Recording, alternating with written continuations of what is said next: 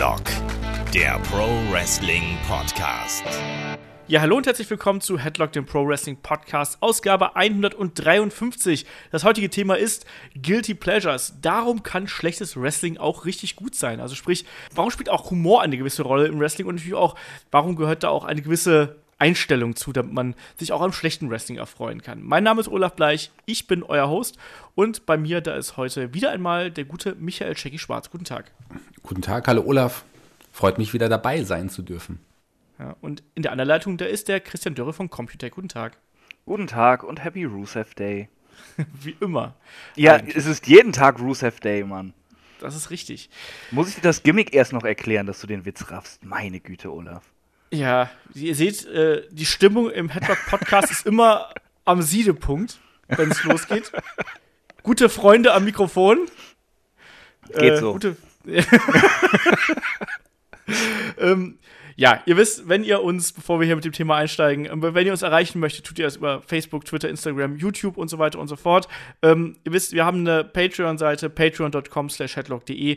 Da gibt es auch jede Menge äh, exklusiven äh, Podcast-Kram, mittlerweile über 30 Podcast, die ihr euch da äh, anhören könnt gegen einen kleinen Obolus. Und natürlich gibt es uns bei iTunes, äh, Facebook, könnt ihr uns bewerten äh, und so weiter und so fort. Ihr wisst, headlock.de ist zentrale Anlaufstelle. Da gibt es auch noch eine Support-Seite, wo all das erklärt wird, wie ihr uns unterstützen könnt. Und ähm, ich weiß auch, dass hier jemand in der Runde sitzt, der unbedingt will, dass ich ihm nochmal das Wort erteile, damit er auch nochmal sich selber placken kann. Und das darf er jetzt, Shaggy. Endlich ist es soweit. Dankeschön, Olaf. Schön, dass ich es endlich sagen darf. Ich warte schon seit Wochen drauf. Ich habe ja Plane und äh, arbeite ja schon seit einiger Zeit, seit kurzer Zeit an einem neuen Podcast, der abseits vom Wrestling ist. Ich meine, es gibt schon sehr viele gute Wrestling-Podcasts, so einen brauchten wir nicht mehr. Aber ich habe jemand anderen genommen, der auch in der Wrestling-Podcast-Welt kein Unbekannter ist, und zwar der Markus Holzer. Ich weiß nicht, wer ihn kennt. Äh, der, ja, der kleine Mann aus Wien. Und wir haben zusammen tatsächlich eines unserer Hobbys jetzt auch zum Podcast gebracht. Denn wir zwei sind Nerds, wir sind Geeks. Und deswegen gibt es ab sofort, die erste Folge ist jetzt gerade draußen, die erste Folge der Giganten, wie ein Geek geschrieben. G-E-E-K, Giganten quasi. Und die Folge Nummer 1 äh, hat das Thema He-Man und die Master of the Universe. Also ein Thema, mit dem ich aufgewachsen bin, neben dem Wrestling. Und ich bin froh, dass es den jetzt endlich gibt. Ich würde mich freuen, wenn ihr den abonniert in den Podcast-Portalen und überall da, ja, wo ihr sonst auch Podcasts hört. Das war's schon. Und ich hoffe, ihr zwei, Olaf, du hast ihn ja schon mal gehört. Der Chris ist, glaube ich, äh, wollte ihn sich gleich nach der Aufnahme auch anhören. Das stimmt nicht.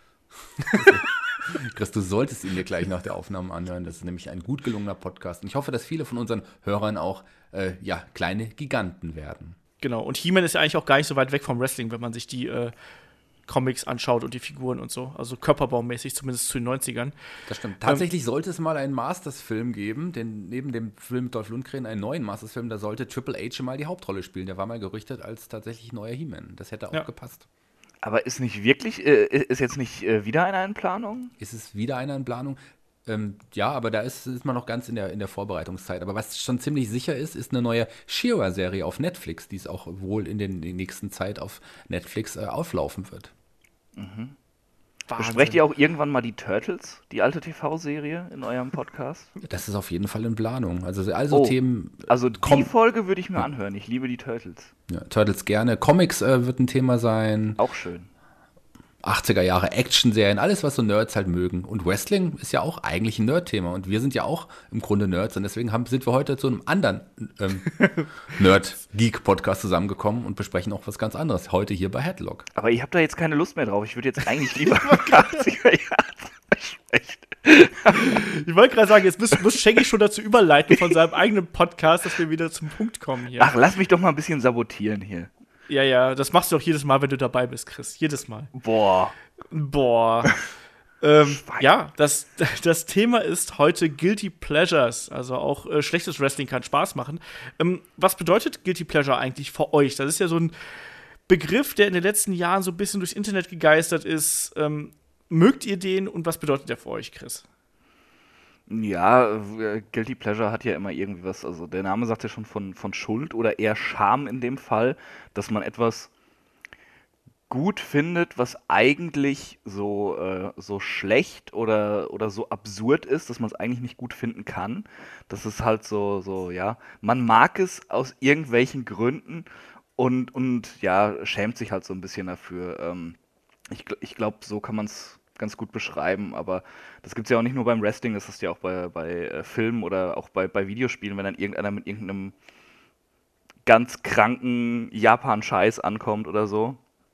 Äh, der sagt dann auch meistens so, ja, das ist ein Guilty Pleasure. Ich mag gerne äh, die äh, Kreuzung aus Candy Crush und Dating Sim oder sowas.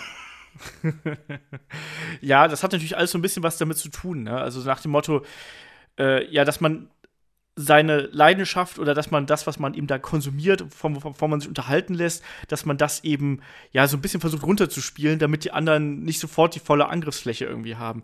Shaggy, magst du das gerade oder würdest du diesen Begriff gerade im Zusammenhang mit Wrestling benutzen eigentlich, wenn von, von deiner eigenen Wrestling-Leidenschaft aus?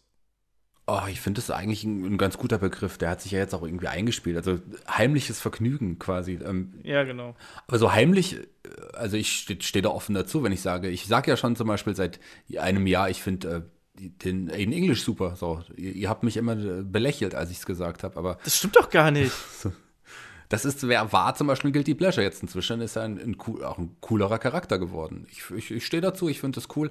Ich muss meine, meine Leidenschaften nicht verheimlichen. Das muss gar nicht sein. Und Guilty Pleasure ist übrigens auch, das haben wir noch gar nicht erwähnt, das zweite Soloalbum von Ashley Tisdale hieß Guilty Pleasure. Äh, Wahnsinn. Wow. Fun das Fact. ist auch unnützes Wissen am Rande. Äh, auch ähm, demnächst ein Thema bei den Giganten. Genau. Mal sehen. ähm, ja, also bei mir ist, ich tue mich halt mit dem Begriff, Begriff, so ein bisschen schwer, weil ich finde halt auch eigentlich, ähm, so ein bisschen wie es jetzt Shaggy äh, etwas, wie soll man sagen, etwas äh, vorsichtiger ausgedrückt hat. Ich finde halt, es sollte eigentlich für einen persönlich nicht sowas wie ein Guilty Pleasure geben, weil eigentlich, wenn man sich von etwas unterhalten fühlt, sollte man einfach sagen, so, ja, ich finde das geil, mir macht das Spaß. So, dann sollte man dazu stehen. Aber trotzdem, klar, dieser Begriff, der hat sich ja so ein bisschen durchgesetzt, gerade was so diese Trash-Filme angeht, auch manche Musikrichtungen und solche Sachen. Ähm, Chris, hast du Guilty Pleasures außerhalb deines Wrestling-Konsums? Ja, ja, jetzt, jetzt gerade ganz aktuell. Also, äh, äh, ich, ich war ja die ganze Woche krank und habe äh, viele Filme nachgeholt. Und da dachte ich mir, hey, auf Prime ist der, der zweite von Michael Bay produzierte Turtles-Film online. Gucke ich mir den doch mal an als großer Turtles-Fan. Und obwohl ich den ersten Film gehasst habe. Ähm, und der Film ist echt kacke. aber nicht so kacke wie befürchtet. Und der hat mich über die knapp zwei Stunden oder was echt unterhalten. Wie viel Fieber hattest du? Ich hatte gar kein Fieber, nein. Das, das, das ging. Also das, der hatte so, so ein paar lustige Szenen, der hatte auch ein paar ganz okaye Action-Szenen.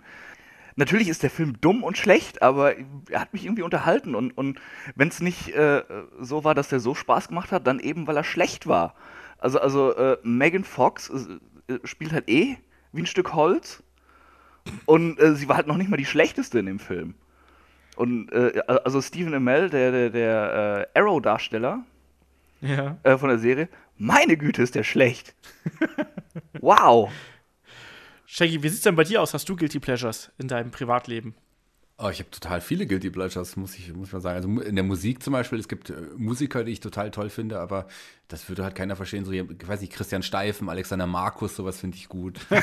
so, finde ich super. Ich mag Max Rabe total. Ich finde Udo Jürgens großartig. So Sachen, die finde ich halt wirklich gut. Oder, ja, ich mag hier, ich mag Pornos. Ich mag, depressors.com ist eine meiner Lieblings- und meistbesuchten Seiten im Internet. Das, das, jetzt, wir, das, das lassen wir einfach mal so stehen. so. Ja, warum nicht? Das ist eine gute Seite. Ähm. also ein Großteil der Leser, der Hörer meine ich natürlich, wird mir hier recht geben. Ich kann damit nicht umgehen, Shaggy, es tut mir leid. Ähm, ich gehe dann mal wieder auf Kommst die jugendfreie Seite. Weil, weißt du, was meine, mein Guilty Pleasure schon seit x, x Jahren ist? Dass ich mir so ziemlich jeden Abend gute Zeiten, schlechte Zeiten anschaue. Oh Immer Gott. Noch. Immer noch. Ach, und dann machst du dich lustig über Brothers.com, ja, und über Alexander Markus. Über Alexander Markus kann ich äh, total verstehen. Also ich habe jahrelang auch zum Beispiel das Dschungelcamp geschaut. ah, das schaue ich auch. Auf dieser Staffel aber nicht mehr. Ich habe es einfach zeitlich nicht mehr geschafft. Oder auch Schwiegertochter gesucht oder Bausucht Frau fand ich immer irgendwie auch ganz unterhaltsam. Nee, aus Bausucht Frau und Schwiegertochter gesucht bin ich rausgewachsen. Dschungelcamp muss immer noch sein. Du bist ja. nicht gewachsen. Ja, also da, da, bin ich auf Olafs Seite. Also nicht, dass ich GZSZ gucke oder sowas. Äh, das ist weird. Das ist, also das ist wirklich weird, Olaf. Äh, aber Tut mir leid. Äh, ja, Dschungelcamp äh, gucke ich auch immer hier und da mal, mal rein. Ja. Aber äh, Schwiegertochter gesucht, äh, seit ich nicht mehr auf der Uni bin, leider. Wir haben früher halt äh, uns wirklich jeden, jeden Sonntag oder wann das lief, dann mit, keine Ahnung, vier bis acht Leuten oder so getroffen, haben das zusammengeguckt und Ja. herzhaft gelacht. Es ist ja auch zum Lachen, aber ich habe, äh, seit die Beate, Mutter von Beate gestorben ist und ich in der Vorschau gesehen habe, dass sie in der nächsten Staffel mit die äh, Vera in Wehen mit der Beate an das Grab der Mutter gehen und da irgendwie noch äh, die arme Beate filmen, hatte ich gedacht, nee, jetzt reicht's mir aber auch. Jetzt will ich auch nicht weitersehen. Mein Gott, So. ich glaube, das ist der, der Podcast, wo wir, glaube ich, am meisten abschweifen gerade. Also, Ist doch egal. äh, Wir ähm, reden lass so oft über Wrestling, jetzt lass uns mal über Beate quatschen hier. Genau, Beate. Ähm, Hat sie weiß, mittlerweile einen Mann noch gefunden? irgendwann auf. Das ist eine gute Frage, ob sie mittlerweile einen Mann gefunden hat. so, das weiß ich leider nicht. So. Ich bin's nicht. Ich auch nicht. Bleibt nur noch Olaf übrig. Ja, scha- ja. Mein, mein Guilty Pleasure ist Beate. Die ist nebenan. Olaf, komm ins Bett. äh, ja. Wie würdet ihr den Begriff Guilty Pleasure denn auf das Wrestling anwenden, um mal wieder hier zum Thema zurückzukommen? Ja, es gibt äh, sicher, es gibt Gimmicks oder Matches oder Segmente, die einfach total schlecht sind, die einfach richtig schlecht sind, sodass sie, man sie eigentlich nicht als gut empfinden dürfte, aber die unterhalten einen einfach. So, das ist für mich ein Guilty Pleasure im Wrestling. Was glaubt ihr, wie viel, wie viel hat Humor dabei äh, zu tun, ähm, damit du wirklich auch so schlechte Matches gut finden kannst? Also, ich glaube, da muss man ja schon eine gewisse Art von, ja, wie gesagt, von Humor irgendwie mitbringen, damit man da auch wirklich Spaß dran haben kann, Chris, oder? Also, ist das so eine gewisse Ironie, die man dafür irgendwie mit ins Wrestling reinwerfen muss, dann, um das nicht so verbissen zu sehen? Ja, ja, ich, ich denke schon. Ähm, aber ich glaube, das entwickelt sich dann eher halt, wenn man eh äh, mit dem Produkt vertraut ist. Also, dass, dass man so, so eine, ähm, mehr so eine Selbstironie hat, ja. Man, äh, man identifiziert sich ja so ein bisschen mit dem Produkt. Äh, wobei es eben bei Leuten, die mit dem, mit dem Wrestling nicht so vertraut sind, dann eher so, so äh, ein, eine sehr hochmütige Ironie wäre, ja wenn man, wenn man sowas guckt. Also man muss mit dem Humor und so vertraut sein, dass es funktioniert. Und äh, ja, dann, dann denke ich schon, dass es eher so, so darauf hinausläuft. Also äh, äh,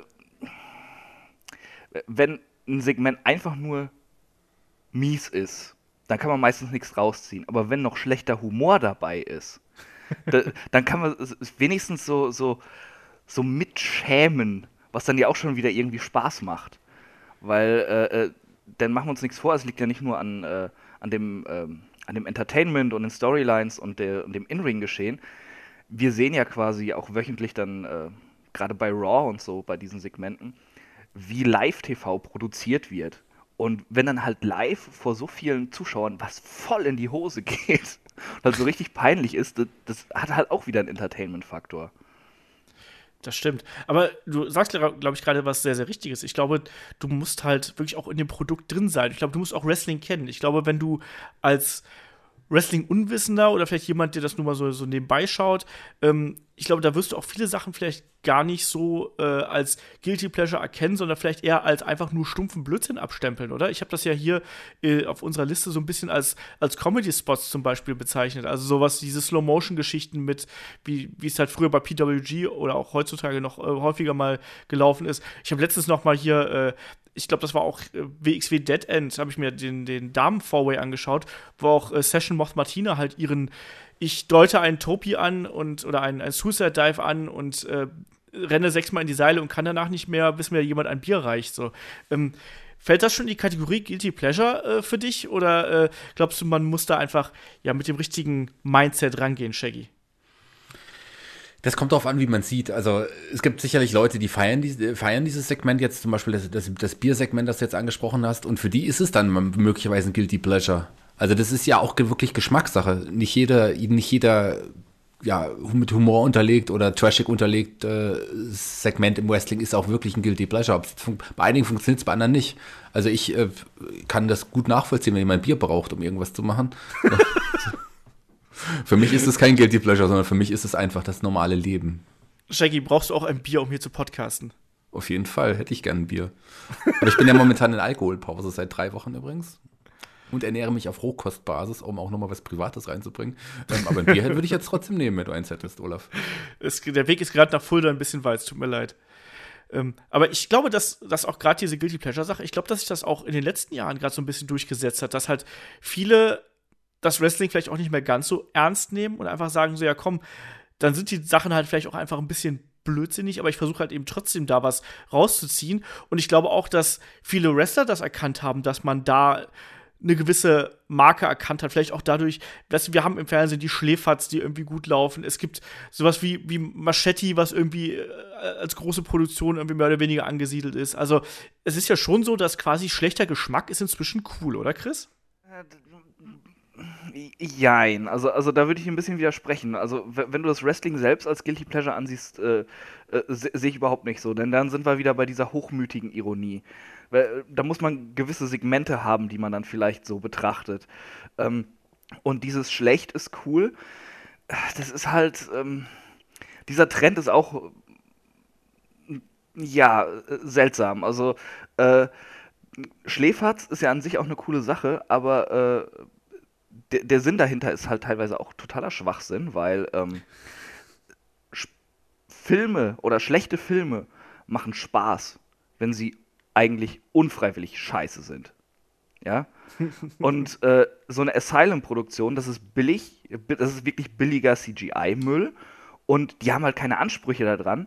Äh, da, da merkst du halt eher so, äh, da versucht mal einer so, mit was er durchkommen kann mit dem Skript oder sowas. Und das wird halt einfach so umgesetzt, dass auch keine hintergründige Ironie oder, oder dass sie es ernst meinen, das ist denen halt, das sind so scheißegal Produktionen, einfach nur äh, Geld. Ja, wir bringen die DVD in den Handel, der Film heißt so ähnlich wie ein aktueller Kinofilm, wir machen gewissen Geld, weil die Doofen es kaufen. Äh, aber ein Troll 2 oder sowas, ja, oder äh, The Room.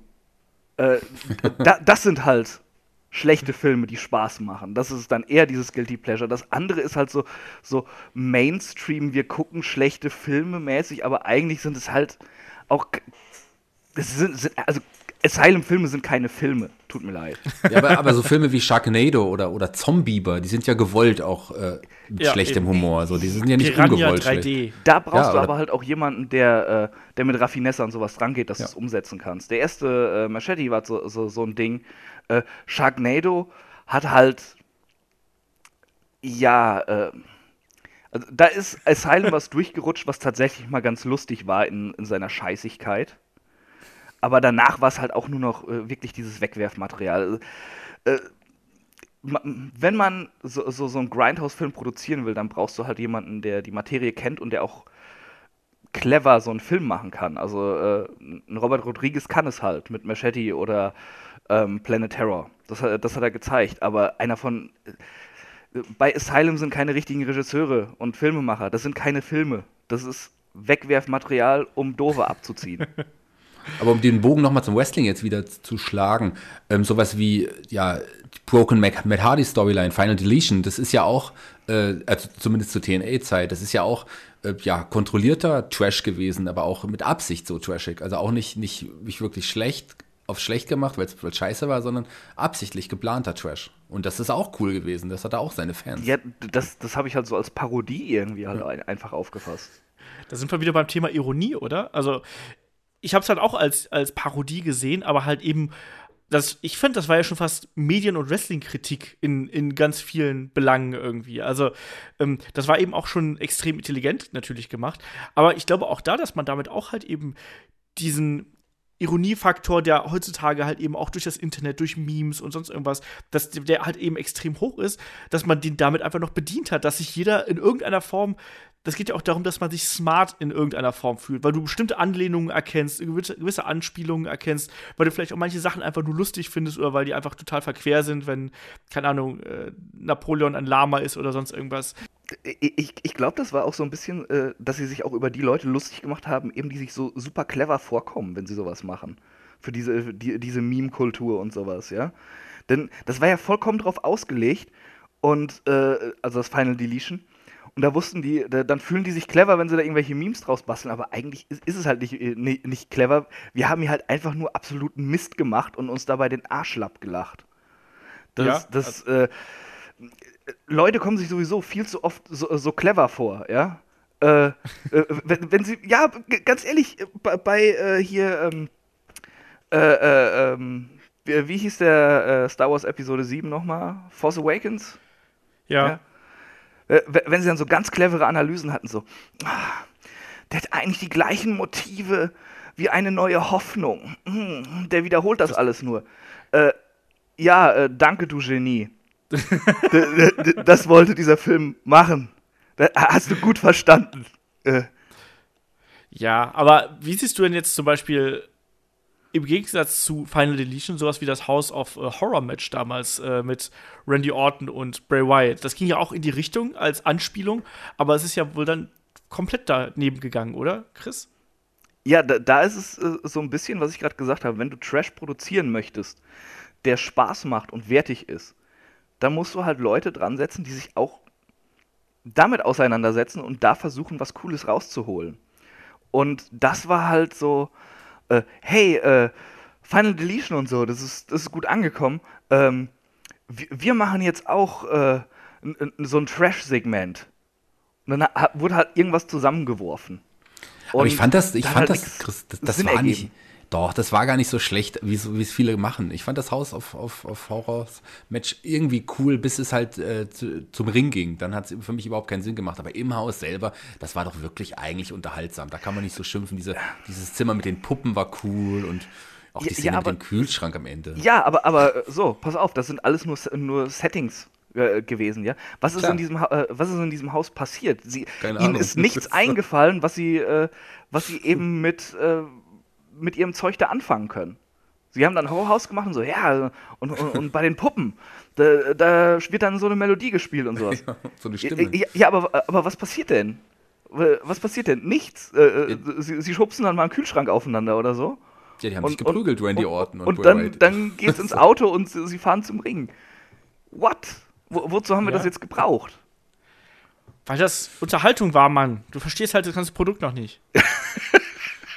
so, jetzt ist Ruhe hier. Aber das war Nein. schlechte Unterhaltung und da, man ja, das, mögen also das war, oder man kann es war nicht nicht, mögen. Genau ja, das war es. nicht wirklich gute Unterhaltung. Also das war ja schon so, da hat ein paar gute Momente gehabt, finde ich auch, aber allein dieses Konzept, wir lassen erstmal was im, äh, im Haus stattfinden, irgendwo außerhalb und dann plötzlich geht's in den Ring, das hat halt keinen Sinn gemacht. Es gab ja auch noch ähm, diesen Compound Brawl damals mit äh, The New Day und äh, der Wyatt Family, den fand ich dagegen halt insgesamt runder. Der war natürlich ganz klar an Final Deletion angelehnt, aber da hat man da eben gemerkt, dass man das, das Konzept einfach geradliniger verfolgt hat. Und ich finde auch da, da hat es dann auch einde- eindeutig mehr Spaß gemacht, obwohl es halt trotzdem Trash war, aber es war dann eben äh, unterhaltsamer Trash, muss man sozusagen. Ne? Also das hat für mich zumindest besser funktioniert und von dem Match zwischen Bray Wyatt und Randy Orton mit den Würmern auf dem Boden, äh, da decken wir, glaube ich, einfach den Mantel des Schweigens drüber, weil das war einfach nur äh, furchtbar. Aber wir sind uns einig, dass Das- man War ein WrestleMania-Moment. Ja, ge genauso wie der, dieser total echte Heiratsantrag an Nikki Bella. Genau. Kam total überraschend, das wusste Ja, niemand vorher, nur das ganze Internet. Aber ich habe mal eine andere Frage an euch. Ähm, äh, ist diese Dance-Offs, die jetzt auch immer im gerade im Indie-Bereich irgendwie sehr viel beliebter werden, ist das für euch auch ein Guilty Pleasure? Mögt ihr das oder ist es, äh, habt ihr davon auch genug? Tanzen ist ja generell so im Wrestling so ein Ding. Ich glaube, das, das mag man entweder oder man hasst das. Ich finde, es wurde, also es kommt immer darauf an. Ich weiß, dass wir, dass wir bei der, bei der WXW eine Zeit lang so ziemlich jedem, in jedem Match, wo wahlweise, äh, keine Ahnung, Rich Swan oder, oder äh, Marty's Girl aufgetaucht ist, da gab es irgendwie ein Dance-Off oder sonst irgendwas. Und irgendwann wurde es dann auch zu viel, wenn du, weil, du, weil du gemerkt hast, dass die, die Wrestler wollten auch mit dem Match anfangen und ständig gab es da, ne, Dance-Off, Dance-Off oder sonst irgendwas. Oder äh, bei, bei Skirl und Zack Saber damals, kannst du dich noch dran erinnern, dass es dann ähm, die äh, Play That Music äh, Chance gegeben hat, wo dann die Musik nochmal spielen musste, damit alle Leute abgehen konnten, weil das einmal funktioniert hat. So zufällig.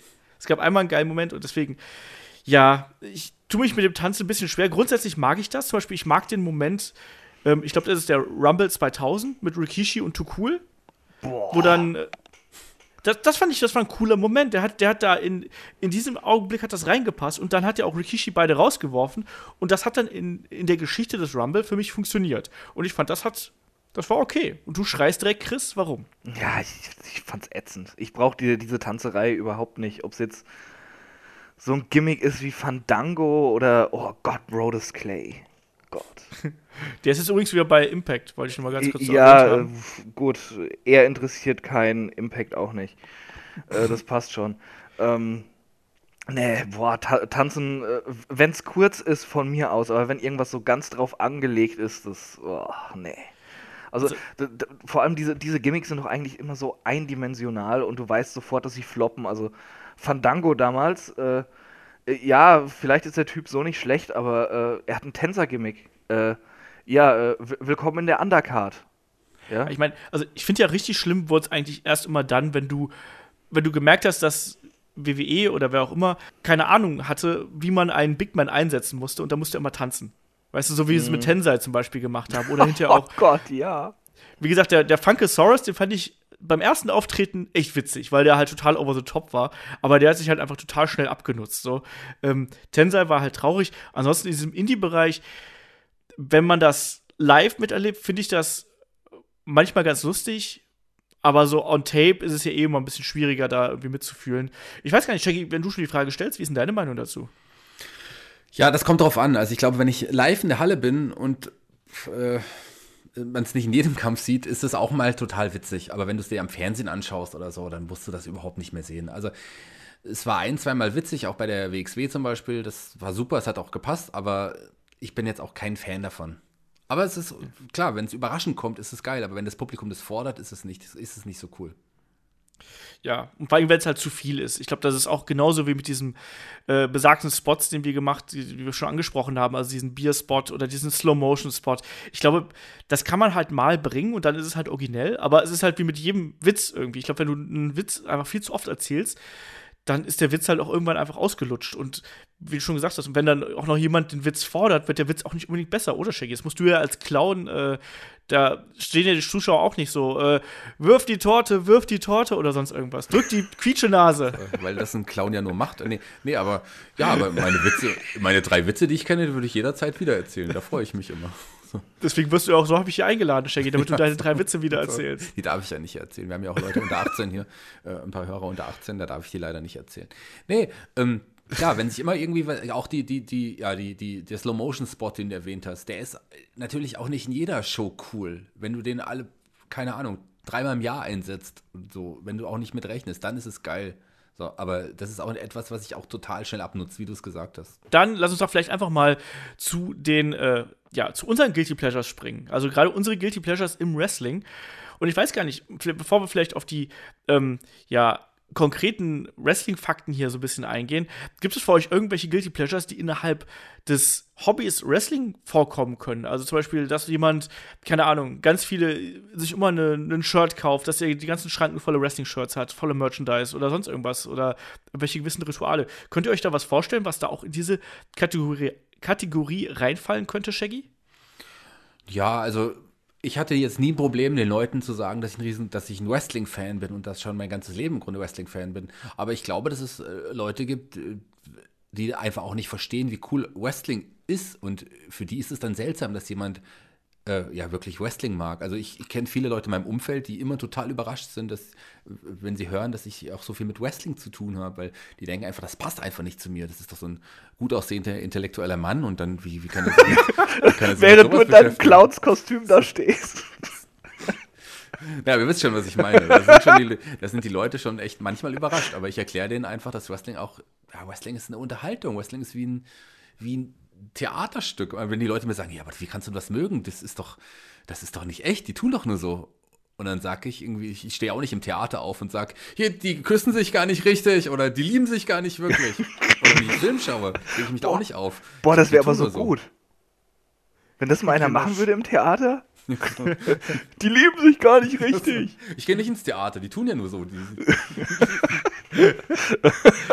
Buh, fake. Ro Romeo und Julia sind danach wirklich nicht tot. Das finde ich voll scheiße. Aber es ist Die ein guter Vergleich. noch. Also, das ist der Vergleich, den ich immer bringe. Und gerade Wrestler sind so unglaubliche Athleten und, und alles dahinter ist ja auch eine riesen durchdachtes Geschichte. Und das ist so viel steckt im Wrestling und das kann man halt Leuten, die damit nichts zu tun haben, auch sch- schwierig erklären. Aber ich habe nie Probleme damit gehabt zu sagen, ich bin Wrestling-Fan. Also es ist jetzt nicht so, dass ich äh, mit Wrestling-T-Shirts draußen rumlaufe, weil ich ja in der Regel nicht mit T-Shirts draußen rumlaufe, sondern tatsächlich mit Krawatte und Hemd.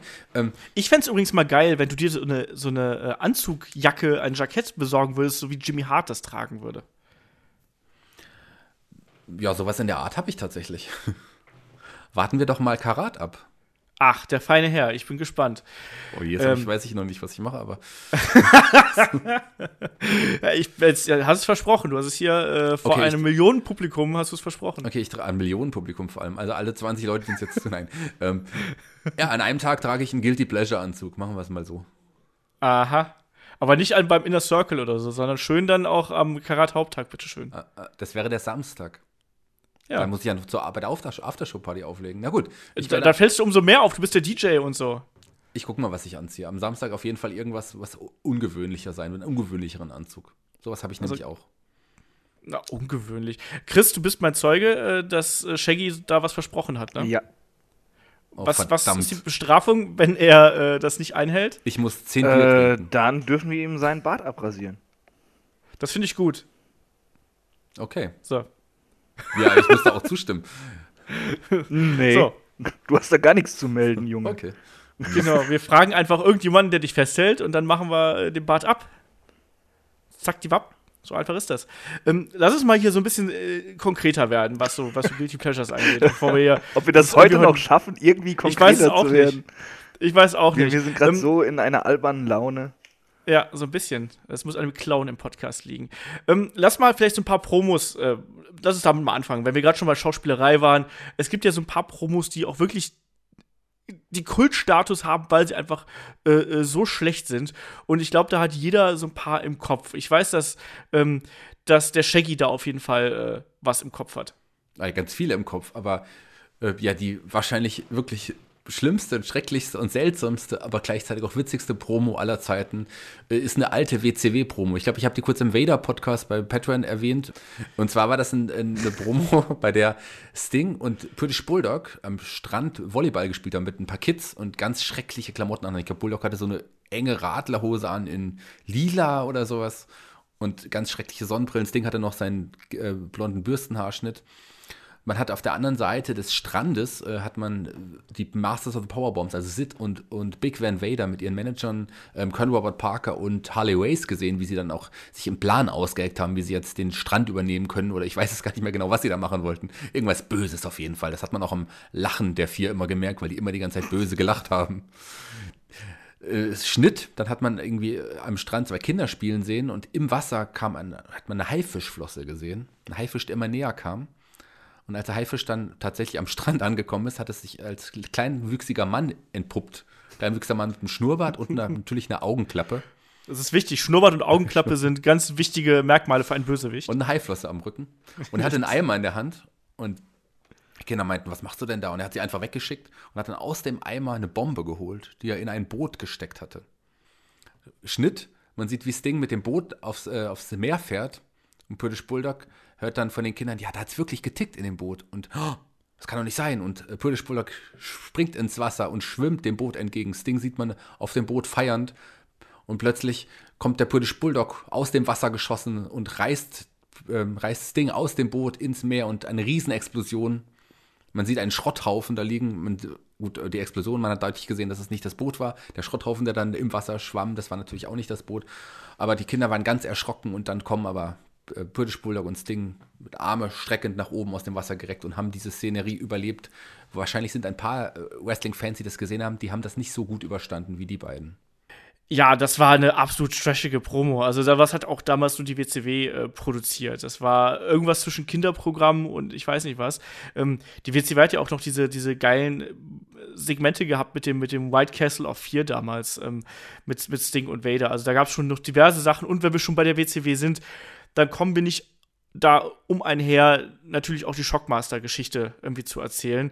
Ähm, bei Flair for the Gold, wo es ja diesen bekannten, das, das kennt ja jeder eigentlich. Das hat mittlerweile ist es ja auch totgenudelt worden irgendwie, ähm, wo Sting und Davey Boy Smith schon wieder übrigens auch da wieder Sting, Davey Boy Smith, Vader und ähm, Sid, wo die natürlich da äh, ihren neuen großen Partner ankündigen, Shockmaster und wir wissen alle, wie das dann ausgegangen ist. Ist eigentlich war es ja Typhoon, der dann da äh, zu WCW gekommen war und der dann eben über ein festgemachtes Brett am Boden stolpert und durch seinen komischen Star Wars Helm, Stormtrooper Helm, den sie einfach nur mit Glitter angesprüht hat, nichts gesehen hat, durch diese Wand brechen sollte, über das Brett gestolpert ist und einfach mal komplett durch die Gegend gefallen ist. Und du konntest hinterher halt sehen, dass sich auch die Wrestler halt nicht mal halten konnten, ähm, als dieses Ding aufgenommen worden ist. Ich glaube, das ist auch das Sinnbild des Guilty Pleasure beim Wrestling, oder? Also, da ist einfach so viel schiefgegangen in einem Moment und man konnte halt nicht mehr ändern.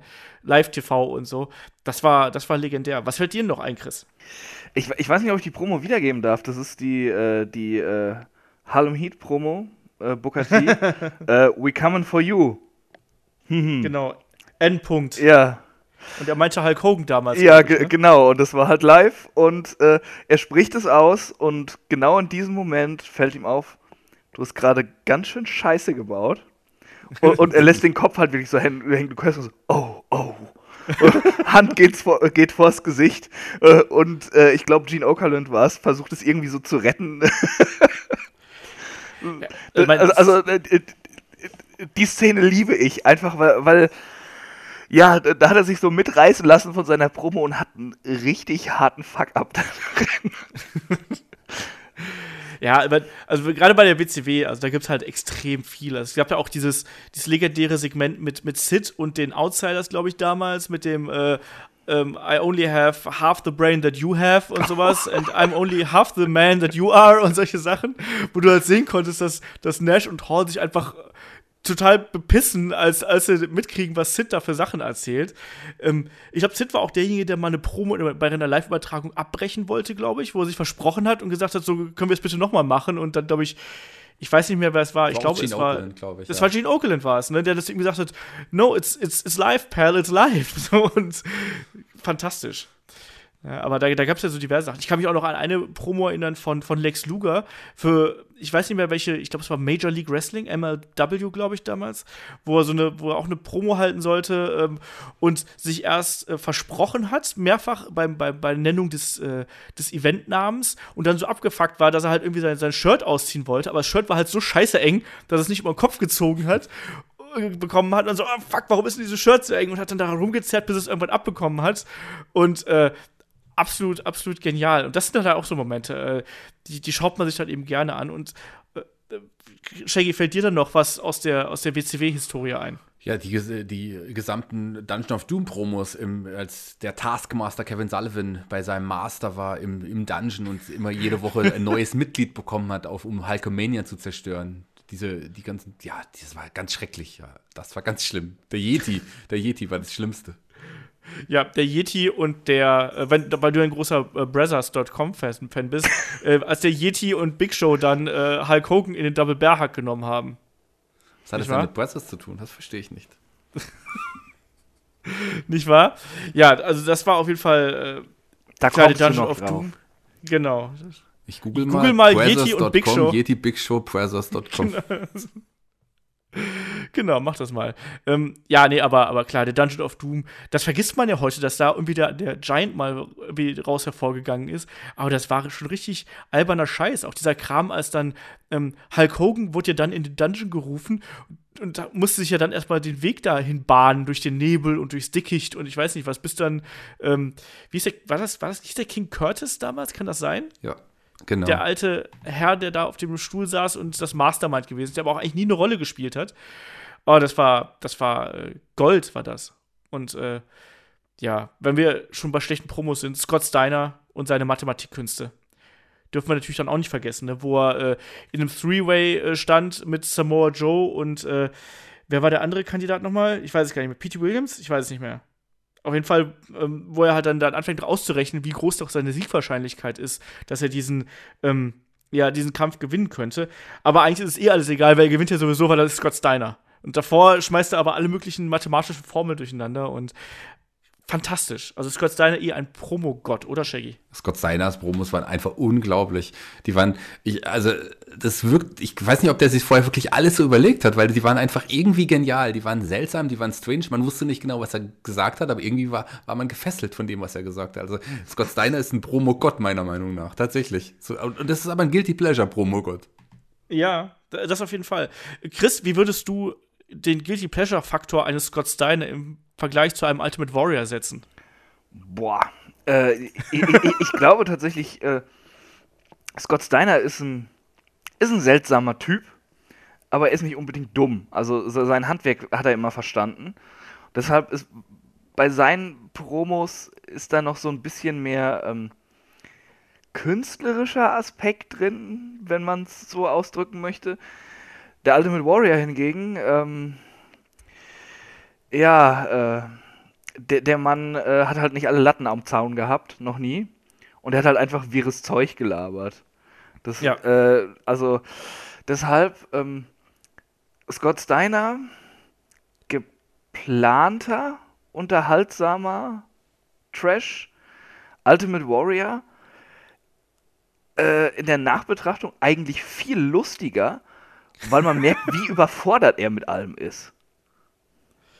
Ja, vor allem, er, wie du es ja gerade schon gesagt hast, ne, er haut ja einfach da irgendwelche Dinge aneinander und hofft, dass die halt irgendwie einen Sinn ergeben. Ne? Und die, wenn die Sterne in der und der Konstellation stehen und der Merkur in, darauf scheint, dann äh, aus einem See, der bla, kommt irgendwas hervor und weiß nicht was. Ähm, das war ja wirklich so, der sich dann einfach da in, keine Ahnung, in Floskeln und äh, pseudomythologischen äh, Metaphern verlaufen hat in irgendeiner Form. Ähm, aber es ist halt trotzdem irgendwie lustig. Und der Witz war aber daran, dass ich zum Beispiel damals als Kind war mir das total egal, weil ich den Typen halt so faszinierend fand. Ja, So, also- das stimmt. Der hätte mir auch aus dem Telefonbuch vorlesen können. Ich hätte ihn trotzdem gut gefunden. Und Scott Steiner ist, da merkst du halt teilweise, dass er da einfach so komplett on the loose ist, äh, irgendwas sagen wollte, aber äh, ja, manchmal auch damit auch einfach ein bisschen äh, übertreibt, sagen wir es mal so. Äh, ma- Mal eine Frage, du hast ja auch viele Tapes dann äh, so in der deutschen Übersetzung dann noch gesehen und so. Wo du, äh, Ja. Weil du so alt bist. Ähm, äh, ich habe ja. Shaggy ist älter. Äh, ja, aber äh, im Herzen jünger. Ähm, Genau. Und auch optisch. naja. Äh, aber auf jeden Fall, äh, ich habe ja vieles halt erst so, so hinterher richtig mitbekommen vom Ultimate Warrior und so. Wie war das denn, wenn die Kommentatoren das übersetzen mussten, was der da gerade an Geschwafel von sich gegeben hat? Boah, das ist eine gute Frage. Ich meine, die alten Tapes damals wurden, glaube ich, sehr, sehr selten äh, übersetzt, soweit ich mich daran erinnern kann. Ich glaube, die TV-Shows auch nicht. Ich kann mich da gar nicht so genau daran erinnern, ehrlich gesagt. Ich habe da nie drauf geachtet. Ey, das wäre mir Vielleicht- echt cool, das zu wissen. Vielleicht wurden die nie übersetzt. Shaggy, kannst du dich daran erinnern? Ist der Ultimate Warrior bei den alten äh, RTL Plus äh, Sendungen und so, ist der da übersetzt worden? Klar, man hat damals alles übersetzt. Also man hat äh, auch sogar, also nicht, mit, nicht mal mit Untertiteln, sondern man hat es direkt immer übersetzt über das, was die Leute geredet haben. Das war ja seltener, dass Untertiteln benutzt wurden. Und das fand ich eher, eher störend und nervig. So. Aber der Warrior ist damals immer übersetzt worden. Echt? Ja. Das war ja wahrscheinlich dann auch ein Kunstwerk, oder? Ja, ich, ich, ich kann es ja leider auch nicht mehr sagen, wie, ob sie es wirklich gut übersetzt haben oder ob sie es dann tatsächlich irgendwie äh, was anderes dann einfach gesagt haben, als der Warrior wirklich sagen wollte. Das weiß ich nicht mehr genau. Aber ich erinnere mich, dass es damals äh, direkt äh, übersetzt wurde. Wahrscheinlich hat Carsten Schäfer so, eine, so ein, ein Warrior-Paragraph in seinem Vertrag Ja, gehabt. So pro Warrior-Promo bitte 50 Euro extra oder 50 D-Mark extra. Das äh, verliert irgendwie drei Lebensjahre bei jeder Warrior-Promo. Ähm, aber habt ihr noch, habt ihr noch irgendwelche äh, Promos, Segmente, was auch immer, die euch da einfallen würden?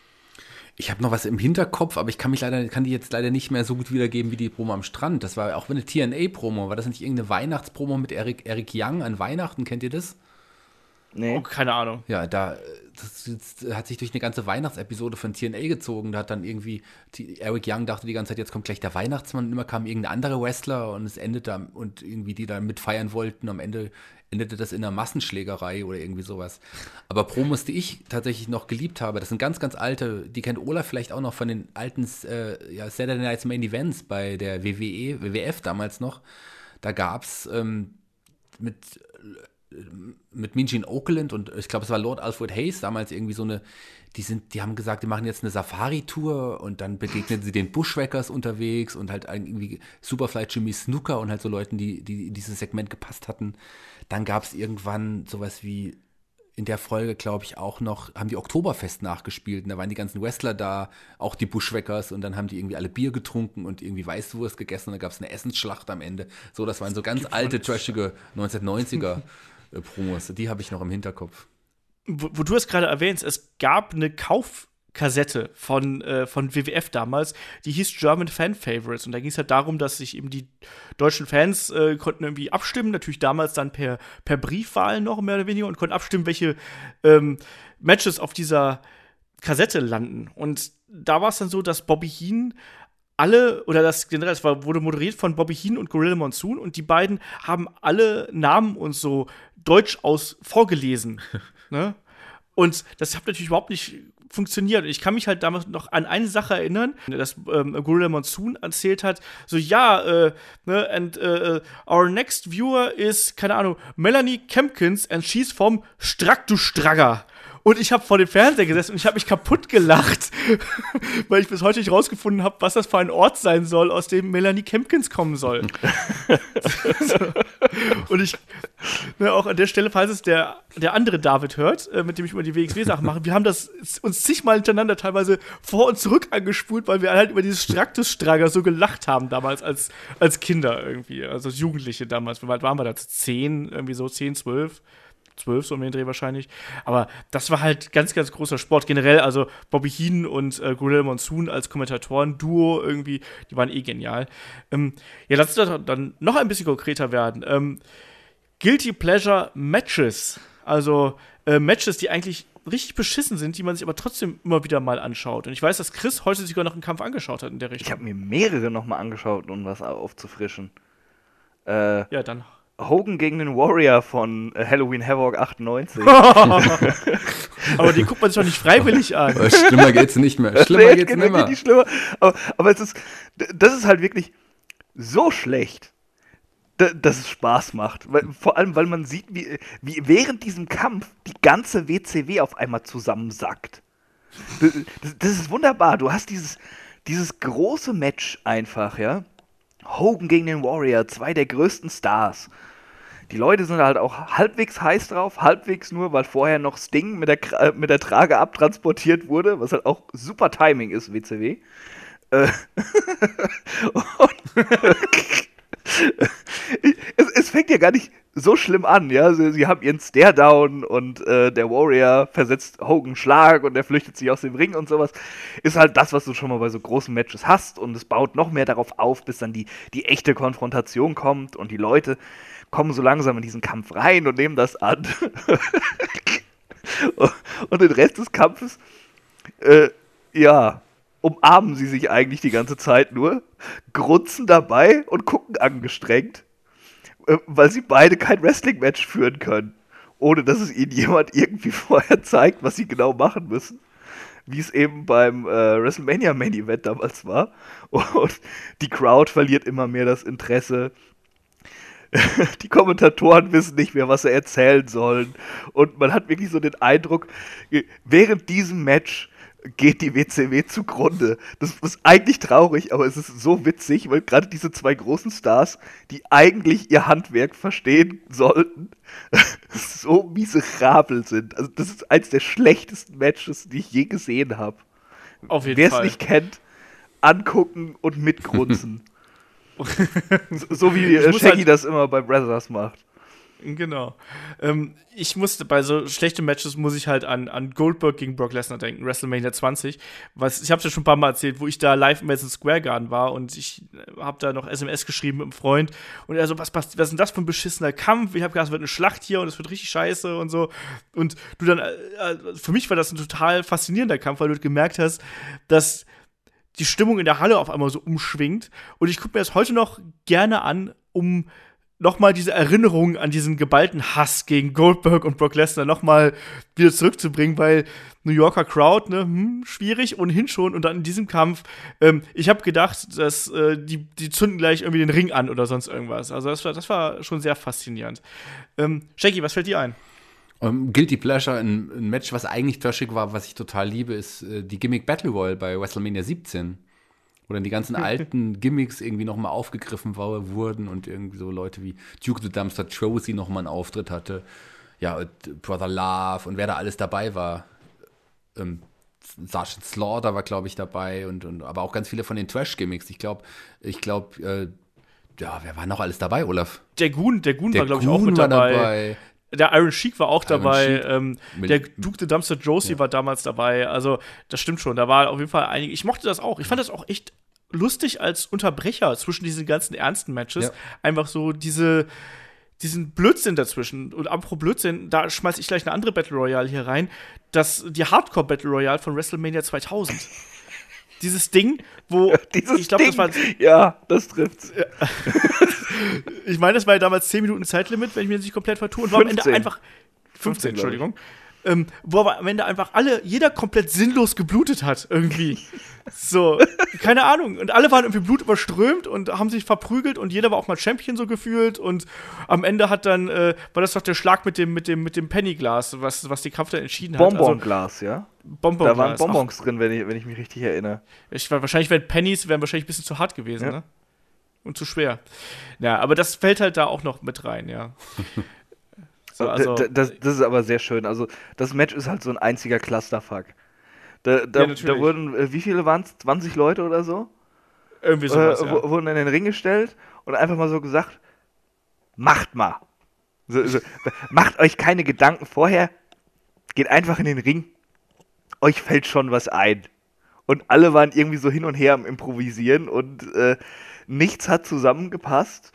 Das wirkt alles so, so, so, so, äh, so unrund und dahin gerumpelt und keiner weiß eigentlich, was er zu tun hat, bis dann endlich dieses Finish kommt, wo Hardcore Holly das Bonbonglas rausholt. Aber man muss dazu sagen, man muss dazu sagen, Entschuldigung, Olaf, dass äh, ja, der, in diesem Kampf wurde, hat Funaki, glaube ich, seinen einzigen Titel überhaupt ge gewonnen in der WWE-Geschichte, der war schon lange dabei. Und die komplette Mean Street Posse war kurzzeitig auch mal Hardcore-Champion. Das sind Stimmt, auch die einzigen Titel, die die gewonnen hatten. Ja, äh, wunder, wunderschön. Aber generell so Hardcore-Matches, gerade diese ganzen Garbage-Brawls, die bieten natürlich richtig viel, ja, äh, Spiel einfach für totalen Blödsinn. Also ich muss da halt immer an sowas denken wie diesen, diesen Brawl von Harlem Heat gegen die Nasty Boys, wo die sich da in den Concession Sta- Stand reinprügeln, also in diese Fressbuden, die auch einfach so vollkommen willkürlich einfach so auf einer leeren Fläche standen und da war auch niemand hinter. Es waren einfach nur mehrere Buden, die einfach da standen, so, huch, wir können gerade nichts damit anfangen, aber äh, die stehen da halt und dann mit dem Ketchup Ja, und, und, dann sind sie auch noch ständig drüber geru- ausgerutscht auf dem Ja, Ketchup. natürlich. Die konnten gar nicht mehr richtig stehen. Das war da, da gibt's doch, da, da, da brawlt doch noch ähm, Sister Sherry auch noch mit. Und da gibt's auch eine Szene, wo ich weiß nicht mehr, äh, wo einer von den Nasty Boys sie einfach nur wegschubst und sie halt so wirklich so im hohen Bogen auf den Ketchup und äh, der, der, äh, dem Senf irgendwie durch die Gegend rutscht. Und ich glaube, ja, an einer Stelle fast das Oberteil abgerissen wird, weil da halt so ein Scheiß passiert. Also absolut. Ich habe mir das letzte Mal angeschaut, einfach nur weil es halt so kacke ist und weil es einfach lustig ist. Das ist so, wenn du Benny Hill Musik drunter legen würdest, wird das absolut passen. Ich erinnere mich an einen anderen Hardcore-Brawl, Hardcore-WCW-Match. das da, war wirklich eine sehr innovative Sache. Ich glaube, es war Brian Norbs, der zu, gegen Norman Smiley, ja, auch zwei Ja. Hardcore-Ikonen der WCW-Geschichte. die hatten ein Match gegeneinander und Jimmy Hart war Manager von Brian Norbs. Und äh, die beiden haben sich in, in, auf, in so einen Fahr, Fahrstuhl reingeprawlt. Und äh, Norb, äh, nee, ich glaube, Norman Smiley lag auf, also auf Brian Norbs, obendrauf und die Tür geht zu und äh, Jimmy Hart nimmt schon Anlauf mit seinem Megafon, will zuschlagen, Tür geht wieder auf und er schlägt zu, aber in der Zwischenzeit hatten die beiden die, die äh, Position getauscht und er trifft seinen eigenen Mann und das fand ich irgendwie total witzig. Ja, das war auch super. Ich kann mich auch da noch dran erinnern und das war wirklich ein Moment, wo ich gefragt habe, so, oh, wie, wie ist denn das jetzt passiert? So. Was mir gerade einfällt bei dem ganzen WCW-Nonsens, äh, das, das Match äh, auf dem Lastwagen. Ja.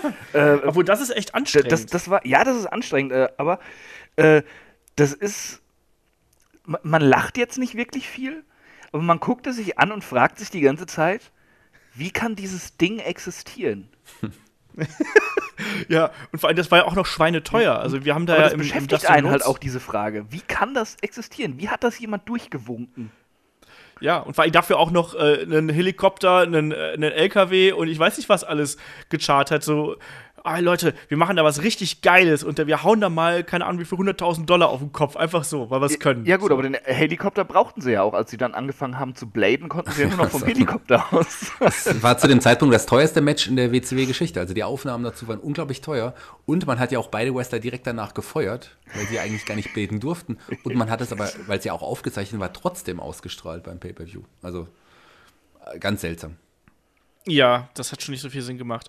Ähm, aber von nicht so viel Sinn, was ich auch immer unterhaltsam fand, ich weiß nicht genau wieso. Survivor Series 1994, die Royalties gegen die Doinks. es ist eigentlich heutzutage absolut politisch inkorrekt, das irgendwie sich anzuschauen, aber es ist halt einfach auch, das ist richtiger Wrestling-Trash der 90er, oder? Also gerade, wir haben gerade schon den kleinen Wüchsigen mit der Augenklappe und dem Schnurrbart und dem äh, der Haifischflosse gesehen. Es gab ja auch irgendwann noch mal Könnt ihr euch noch an WLC erinnern? Ja, das war, das fand ich großartig. Das haben einige irgendwie echt äh, verdammt, aber ich fand das total großartig. Das war ja der Hornswoggle gegen, wie ist er denn nochmal, der kleine, kleine Bulle? El Torito. El Torito. El Torito. Genau, und da gab es einen kleinwüchsigen Referee. Ja, und auch die Kommentatoren waren kleinwüchsige, die aber verkleidet Ja. waren wie, ich glaube, weiß ich nicht, waren Jim Ross und Jerry Lawler, glaube ich, sogar. Ich glaub, ja, ja. Und ähm, man hat ja auch noch eine kleine Leiter und einen kleinen Tisch und kleine, kleine Stühle, glaube ich, sogar noch gehabt irgendwie. Das, ich fand das cool, ich fand das witzig. Ja, aber generell ist es halt heutzutage schon ein bisschen, ein bisschen schwierig irgendwie. Aber ich möchte gerne den Chris Naja. was fragen. Chris, du erinnerst du dich an dieses Royalties gegen das, die Doings-Match? Und ich gebe dir ein Bier aus, wenn du alle, alle Namen der aller acht Teilnehmer äh, ne, kennst und uns jetzt nennst. Gibst du mir auch ein Bier aus, wenn ich die kann? Ich weiß, dass Olaf die kann. Wir haben das, glaube ich, schon mal drüber geredet. Ich will es von Chris wissen. Ich kannte das Match nicht, Ach so. bis, bis ich heute das Handout bekommen habe und dachte mir, oh mein Gott, ich glaube, ich weiß, was mich erwartet. Habe es mir dann angeguckt und dachte, scheiße, ich hatte recht. das, das erwartet mich wirklich. Und da- das ist auch so ein Match, wo ich eigentlich, ich fand das nicht unterhaltsam, das war mehr so, warum? Warum? Wie kann das existieren? Wieso hat Aber das kriegst du jemand die Namen noch zusammen? Kriegst du die Namen zusammen? Äh, äh, äh, boah. Keine Ahnung. Bei, bei den Clowns könnte man ja raten. Keine Ahnung. Äh, Dink, Wink und was weiß ich. Bink oder sowas. Fast. Keine Ahnung. Fast. Olaf, ich gebe dir ein Bier Doink, aus. Dink, Doink, Dink, Wink und Pink, wenn ich mich jetzt nicht komplett täusche. Das waren, das waren ja 4 gegen 4. Doink, Dink, Wink und Pink sind 4. Gegen Jerry Lawler mit Cheesy, Sleazy, Cheesy und Sneezy. Ich glaube, das war fast richtig. Ich muss, ich muss nochmal nachschauen, ich muss nochmal kontrollieren, ob es wirklich stimmt. Aber das, könnte, Hallo? das hört sich zumindest so an, als könnte es stimmen. Andere, wo wir gerade bei den Doinks sind, ganz kurz. Erinnert ihr euch an, äh, es war glaube ich auch bei der Survivor Series, da waren auch vier Doinks, die, ich weiß nicht mehr, gegen wen sie angetreten sind. Und man hat sich überlegt, oh, vier Doinks auf einmal. Man kannte vorher ja aber zwei, die man mal parallel gesehen hatte. Und diese vier Doinks waren dann tatsächlich die Bushwhackers und Man on a Mission, einfach mit in normalen Klamotten, aber oben mit einer, mit einer Doink-Maske. Ja, das war auch ganz furchtbar. Ich glaube, es war unter anderem gegen Bam Bam Bigelow und Bastian Booger und ich weiß nicht was. ja. Die Headshrinkers, irgendwie so ein Blödsinn, genau, irgendwie sowas, ja, ja. Survivor Series 93 war das damals, ja. Ganz, ganz grauenhaft. Und ich habe mir gerade noch überlegt, weißt du, äh, ich weiß die blöden Namen von den kleinwüchsigen Clowns und von den kleinwüchsigen Königen, aber ich habe sämtliche japanisch-Vokabeln vergessen, die ich damals in meinem Japan Japanologiestudium gelernt habe. weißt du so, das ist doch irgendwie, das ist doch irgendwie traurig, oder? Ähm, Ja. In dem Fall schon, Ja. ja. in dem Fall schon, ja. Ich wollte eigentlich nur sagen, wo wir bei der Survivor Series sind. Welche war das, wo der Gobbledygooker aufgetaucht ist? Was war 91? War das glaub ich, oder was 91? 90 oder was 90? Nee, 90, 90, war das. Der Gabbledygooker. Der, also, wenn man sich heute anguckt, kann man auch sehr darüber lachen. Ja, aber die Gobbledygooker fand ich irgendwie immer ziemlich furchtbar. Also Ja, natürlich ist der furchtbar, aber das ist ja gerade das Geile daran, wie die Leute dann darauf reagieren. ja. Der sollte ja das Maskottchen der WWE werden. Und wisst ihr, wer unter dem Kostüm gesteckt hat? Der, Äh, der, Hector Guerrero. Genau, Hector Guerrero. ja. ja, schade. Noch schlimmer. Also, äh, also schlimm wie Hector. So. So, ähm, ich habe noch, ich hab noch ein Match, was ich noch hier unterbringen möchte. Das ist beim äh, Royal Rumble 94 Undertaker gegen Yokozuna. Das Das ist Casket-Match. fantastisch. Das ist, ist ja eigentlich nur ein riesiger Brawl, wo dann hinterher 70 Leute auf den Undertaker einschlagen und am Ende äh, zieht der Undertaker Richtung Himmel auf, so ungefähr. Äh, das war auch wunderschön. Aber er hält noch eine Aber ich. Promo. Tot. Ja, das stimmt. Als Toter. Ja, Aber er kam ja kommt wieder. sonst zu Jesus. Und er kam ja wieder und es gab das Rückmatch und da kam er diesmal nicht alleine, sondern er hatte Chuck Norris an seiner Seite. Das wird auch nicht besser. ähm, gibt's, gibt's für euch auch so Events, die so komplett in die Kategorie Guilty Pleasure einfallen? Also vielleicht Mom- jeder ein? Moment, Moment, Moment. Wir sind mit den Matches ja noch nicht fertig. Also eins muss man auf jeden so, Fall noch bringen. Äh, oder, oder zwei. Zwei Elimination Chambers möchte ich gerne noch nennen. Och. Ja. Äh, Ja, dann hau ja, raus. es ist doch jetzt hier auch bald Pay-Per-View, ne? Das passt dann ja Ja, ja, thematisch, Mr. Headlock. ja, ja. Äh, einmal die ECW Elimination Chamber äh, bei December to Dismember 2006, die ja eigentlich gar nicht so schlecht angefangen hat. mit äh, AVD, Hardcore Holly und CM Punk. Nur sie haben halt ähm, die einzigen beiden Sympathieträger in diesem Match mit AVD und CM Punk als erstes eliminiert. Ja. Und äh, das, dann hatte die Crowd nicht mehr so viel Bock. Vor allem, wenn du dann halt äh, gerade einen Big Show da rumlaufen hast, der äh, nicht gerade in der Form seines Lebens war. Zu dem Zeitpunkt. Und äh, Test, der halt noch nie irgendwie over war. Und äh, die Reaktion war dann halt cool. Äh, die Undercard von dem Event war ja richtig scheiße. Sie, sind wir sogar bei einem Kack-Event, ja? Ich wollte es gerade sagen, Ja? weil für mich fällt dieser Event Pass genau in die, in die Kategorie. Ja, aber das war ja das Geile, ja. Die, die Undercard war so kacke und die Leute waren richtig sauer. Und dann wussten sie, ey, es, es kommt eine Elimination Chamber. Die, kann, die können sie nicht versauen. Dann kommt ja erstmal die Meldung, Sabu kann nicht antreten. Da, da äh, waren sie schon so ein bisschen grummelig. So, und dann kommen so ein paar schöne Phasen mit CM Punk und AVD, es ist fast alles vergessen. Und dann werden beide rausgeworfen und dann kommen die We Want Refunds Chants. Und das ist wunderschön. Das ist wunderschön, wie schlecht das gebuckt ist, wie am Publikum vorbei das halt einfach gebuckt ist. Und überhaupt dann auch noch auf diese Mistidee zu kommen, dass man eine Hardcore Elimination Chamber braucht, wo Waffen in den Kammern hängen. Die, die Chamber ist das Gimmick, da brauchst du nicht noch so einen Vierlefanz da. Ja, alles wird besser mit Waffen, sage ich da nur. N nee. nee, also, also, also so könntest du bei TNA bucken. Was ist denn das zweite Match, was du noch auf Lager Äh, hast? Elimination Chamber um den Intercontinental Champion Titel 2015. Was war das? Ich kann mich da, du hast das heute schon mal geschrieben und ich kann mich nicht dran Es erinnern. ist ein großartiger Clusterfuck. Also, äh, Daniel Bryan musste den Titel ja leider abgeben und saß ringside und hat quasi gewartet, dass dort der neue Titelträger gekrönt wird, dem er den Gürtel überreicht. Dann Hat sitzt. das Ding Ryback gewonnen? Ja, ja, genau. Und dann sitzt Ach du Scheiße. der wahrscheinlich beste Wrestler der Welt sitzt draußen und guckt sich dieses Debakel an. Das, das äh, ist das Match. Äh, es startet mit Wade Barrett und Dolph Ziggler. Und es ist noch okay. Es ist ein bisschen rumpelig zwischen den beiden, aber, aber passt schon. Äh, dann kommt R-Truth dazu, der sowieso nie irgendwie in einer Elimination Chamber sein sollte, weil's, äh, weil das zu groß für ihn ist. Aber okay. Dann geht ja die, die Zelle von Mark Henry kaputt. der, der eigentlich noch drin stehen bleiben sollte. Und ab da zerfällt dieses Match total. Mark Henry ist dann halt total überfordert, weiß nicht, was er machen soll. Geht so einen Schritt raus und der Ringrichter sagt ihm: Nee, nee, nee, du musst drin bleiben. Und dann kommt anscheinend, und er stellt sich halt wieder in die Zelle rein, ja? Und dann kommt anscheinend die Durchsage zum Ringrichter: Ja, das können wir jetzt nicht bringen, der, der soll rauskommen. Wir müssen das jetzt so weitermachen. Und dann geht der Ringrichter wieder zu Mark Henry und sagt so: Ja, du kannst halt doch kommen, ne? und dann geht es halt so weiter. Und äh, Mark Henry ist vollkommen überfordert. Er, er weiß, die ganze Abfolge hat sich ja geändert in diesem Match und er weiß nicht mehr, wie er vorgehen soll. Das heißt, äh, er guckt teilweise einfach nur zu. er steht wirklich da und weiß nicht, was er machen soll und guckt zwei anderen zu. Und das Geilste ist, er bricht dann einen Pin ab nach, äh, nach einem Finisher und sowas. Weil, weil er auch die Regeln auf einmal vergessen hat.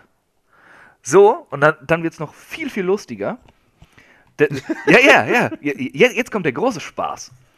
Denn dann kommt Ryback dazu, der ungefähr so viel Wrestling-Verstand hat wie äh, eine Kartoffel. Ja? Und sie wissen überhaupt nicht mehr, was sie machen sollen. Alles geht durcheinander oder sie gucken sich an und, und warten, bis irgendjemand anders mit was anfängt. Und dann siehst du, wie Dolph Ziggler mitten im Ring quasi steht und den Leuten Anweisungen gibt, wa- was sie jetzt für einen Ablauf haben und sowas. Das ist großartig. Ich glaube, das muss ich mir nochmal anschauen. d- Achte mal drauf, Sigler steht da dann, also sie umkreisen sich alle vier so und er steht da und er ruft jedem was zu und zeigt dann auch noch, wer auf wen losgehen soll und sowas. und dann wird es noch besser. Denn die Zellentür von Seamus klemmt. Und er kommt nicht raus. und sie müssen wieder neu planen in diesem Match. Und Mark Henry und Ryback sind wieder komplett überfordert. und wenn du siehst halt, sie rütteln an der Tür, die Ringrichter draußen und Seamus kann nicht raus. Und du siehst halt, dass die, die Leute im Ring äh, halt einfach nur zugucken, weil, weil ihnen nichts mehr einfällt. Und dann realisieren sie so langsam, diese Tür wird in den nächsten paar Minuten nicht aufgehen. Wir müssen, wir müssen uns was einfallen lassen. Und, und dann steht Dolph Ziggler wieder da und erklärt jedem, was er machen soll. Das ist wunderschön. Und ganz zum Schluss. Mark Henry verkackt dann erstmal noch seine letzte Sequenz. Und dann zum Schluss sind Ryback und Sheamus die Letzten. Und Ryback ist immer noch vollkommen überfordert. Und eigentlich schubsen sie sich einfach nur so ein bisschen rum noch, bis dann irgendwann halt dieses Match vorbei ist. Und sie ziehen die Chamber hoch und Daniel Bryan muss seinen Titel an Ryback abgeben. Das, das Ding ist von vorne bis hinten. Äh, und vor allem oh musst du ja nicht auch noch mega overbringen, so mit hier, ja. ich überreiche dir den ganz feierlich und Arm hoch und so, du bist jetzt ja. der neue Champion. Genau, das ist scheiße, wir, wir laufen jetzt beim Erzählen die Lachtränen schon wieder. Oh, das, oh. Äh, das, das, sollte sich jeder angucken. Das ist einer der größten Abfucks aller Zeiten. Ein, ein wunderschönes Match in, in seiner Scheißigkeit. Shaggy, hast du was, was das toppen kann? Oh, ich würde sagen, vielleicht nicht jetzt im Ganzen, aber der WCW Halloween Havoc 95 mit dem großartigen Monster Truck Match zwischen Hogan und äh, dem Giant, das ist schon nicht unbedingt ein Wrestling Highlight gewesen. Ich mochte das. Du mochtest das, das Monster Truck Match. Ich mochte vor allen Dingen das, ich habe ja damals wirklich gedacht, der Giant wäre vom Dach gefallen ich bin da komplett, ich meine, ich war da, da, gut, da war ich 15 oder so. Mich hat das komplett in dem Moment gefesselt und ich habe in dem Moment geglaubt, der Giant wäre vom Dach gefallen danach. Es gab ja dann nach diesem Monster Truck Match, was halt ab. Entschuldigung. Olaf. Ich, Olaf, klein Olaf hat bestimmt bei der Polizei angerufen und gesagt, Hilfe. oder einen Krankenwagen. Ich habe das wirklich, ich habe da schon gesagt, das kann ja wohl nicht sein. Als dann der, der Giant dann äh, am Ende des Abends da wieder in den Ring stieg, äh, das, da war ich echt schockiert. So. Ja, so war das. Der kleine, ich war halt damals, äh, it's still real to me und so. Das war wunderschön. ja, sollen wir mal zu, zu noch ein paar Wrestlern und äh, so kommen, die für uns als Guilty Pleasure durchgehen, die wir uns einfach gerne anschauen, obwohl sie eigentlich streng genommen nicht so wirklich richtig geil sind. Und da, du hast ihn gerade eben schon erwähnt, Chris, und da fällt für mich ist, sag mal so, sind 90% aller Sabu-Matches Guilty Pleasures. Ähm, das einzige richtig gute Match von Sabu, wo ich sage, ja, da kann ich ihn mir angucken, ist gegen Taz bei äh, Barely Legal damals, 1997. Da, da sage ich so, das ist ein richtig cooles Match. Aber bei vielen, vielen anderen Sabu-Matches lache ich mich einfach nur kaputt, wenn es darum geht, wie oft er Leuten einfach ungefragt Stühle ins Gesicht wirft, ähm, wie oft er äh, kann um sich selbst auf irgendeine absurde Art durch den Tisch befördert, weil weil es nicht abgesprochen war, wie oft er daneben springt, wie oft er äh, nochmal, wie oft er Leuten Stühle ins Gesicht wirft.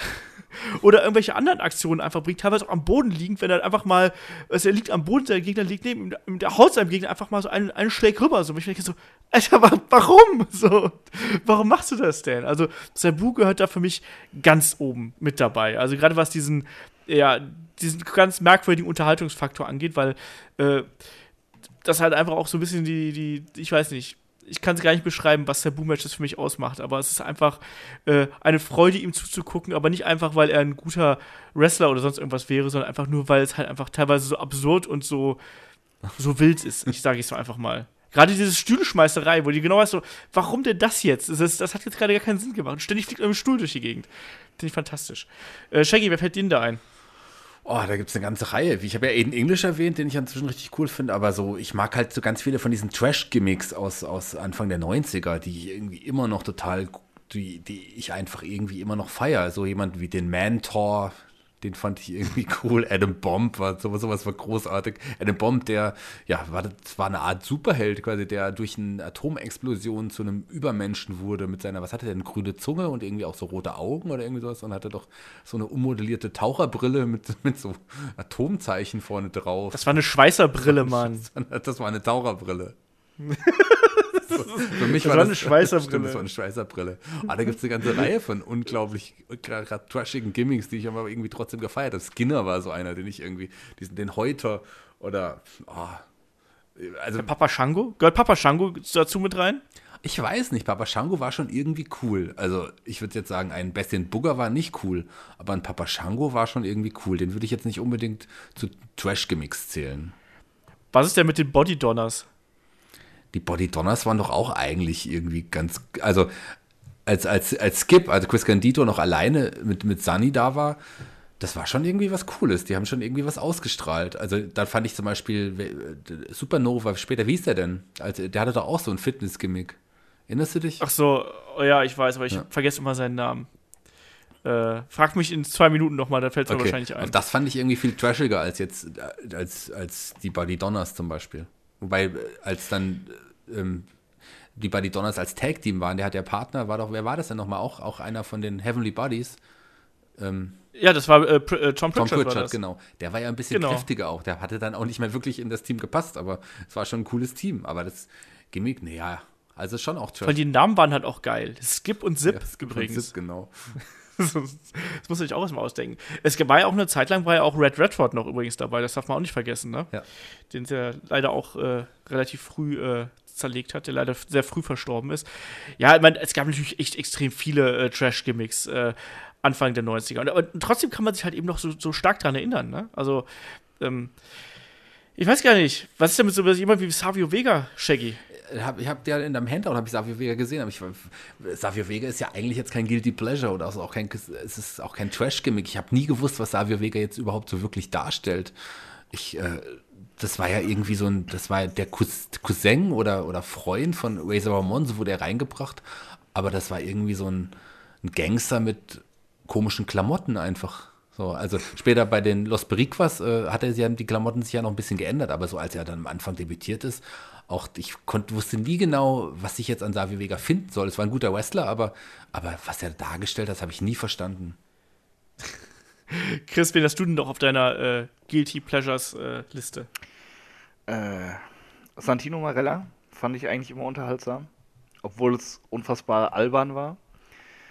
äh, der Godfather. Ich mochte den Godfather. Darf ich sagen, dass ich die Musik der Mean Street Posse immer total geil fand? Fällt mir gerade so ein, wenn wir gerade in der Zeit sind. Ich mochte diesen Groove Ja, irgendwie. fand ich auch cool, fand ich auch witzig. ähm, für mich fällt, also ich glaube, wir kommen jetzt auch nicht um den herum, oder? Weil ich werden ja auch immer wieder mal gefragt, so wann macht ihr denn mal einen Podcast zu Disco Inferno? Passt Disco Inferno für euch da rein? Vielleicht noch am besten noch mit Alex Wright an der Seite damals. Dancing als die, Fools, äh, ja. Genau. Passen die von euch da rein? Also ich, ich, ich bin ja ein riesen Disco-Fan gewesen. Disco Inferno fand ich so großartig. Und ich habe tatsächlich dadurch, ähm, jetzt muss ich mich mal Jetzt outen, komm. jetzt kann ich mich mal outen, jetzt kann ich mal wirklich was sagen, was eigentlich peinlich ist. Ich habe damals angefangen, als Disco Inferno äh, äh, debütiert ist und ich ein paar Wochen gesehen, ich habe den gefeiert, habe da angefangen tatsächlich auch so Saturday Night äh, live diese 70er Jahre Disco-Musik zu hören, weil ich es einfach cool fand. Ich habe das gefeiert, ich habe die Musik gefeiert und ich habe den Typen gefeiert.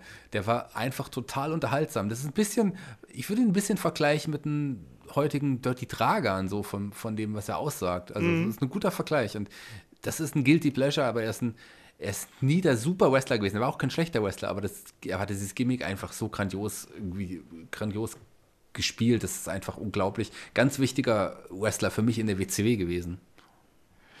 man hat ihn halt nicht vergessen, ne? Das ist halt wirklich so. Also man hat ihn halt gesehen und der hat so einen äh, ja, outstanding Gimmick irgendwie gehabt, also so ein außergewöhnliches Gimmick gehabt, ähm, wo du, das hast du einmal gesehen und du hast auch diese Musik, hat ja dazu, natürlich auch dazu gepasst, ne, mit dem äh, Disco Fever, Disco Fever, yeah, yeah, yeah und so. Ähm, das hat ja damals, Disco Fever. Disco Genau, das hat- Fever. So. das hat ja absolut funktioniert. Du hast es einmal gehört und du hast es sofort im Ohr gehabt. Und wenn dann eben äh, er dann in seinen äh, cheesy äh, Saturday Night, Saturday Night äh, Klamotten da reinkommt äh, und seine Tanzmoves da macht, das war einfach ein perfektes Gimmick, auch wenn es halt eigentlich jetzt äh, nur nur Trash gewesen ist, aber das hat halt eben so komplett äh, zusammengepasst, ne? Und ich war dann auch ganz enttäuscht, als man dann irgendwie aus dem Disco Inferno ja irgendwann den Disco gemacht hat, also diesen Hip-Hop-Typen, der dann auch Teil der Filthy Animals gewesen ist. Und da fand ich ihn auch extrem langweilig irgendwann, Shaggy, oder? Ja, das mochte ich auch nicht, überhaupt nicht. Da war für mich Disco, Disco war tot. so. Ja, das war, das war ein bisschen schade, aber ich kann halt ganz total verstehen, dass man Disco Inferno damals richtig cool fand. Ne? Und äh, ich fand auch, wie du schon gesagt hast, der war auch kein schlechter Wrestler. Also die Matches von ihm waren jetzt nicht wunder wie geil, aber das war schon noch ansehnlich, was er da abgeliefert hat. Wer für mich da noch in die Kategorie fällt, ist zum Beispiel auch so jemand wie, äh, zum Beispiel in deutschen Gefilden, der Alpha Kevin.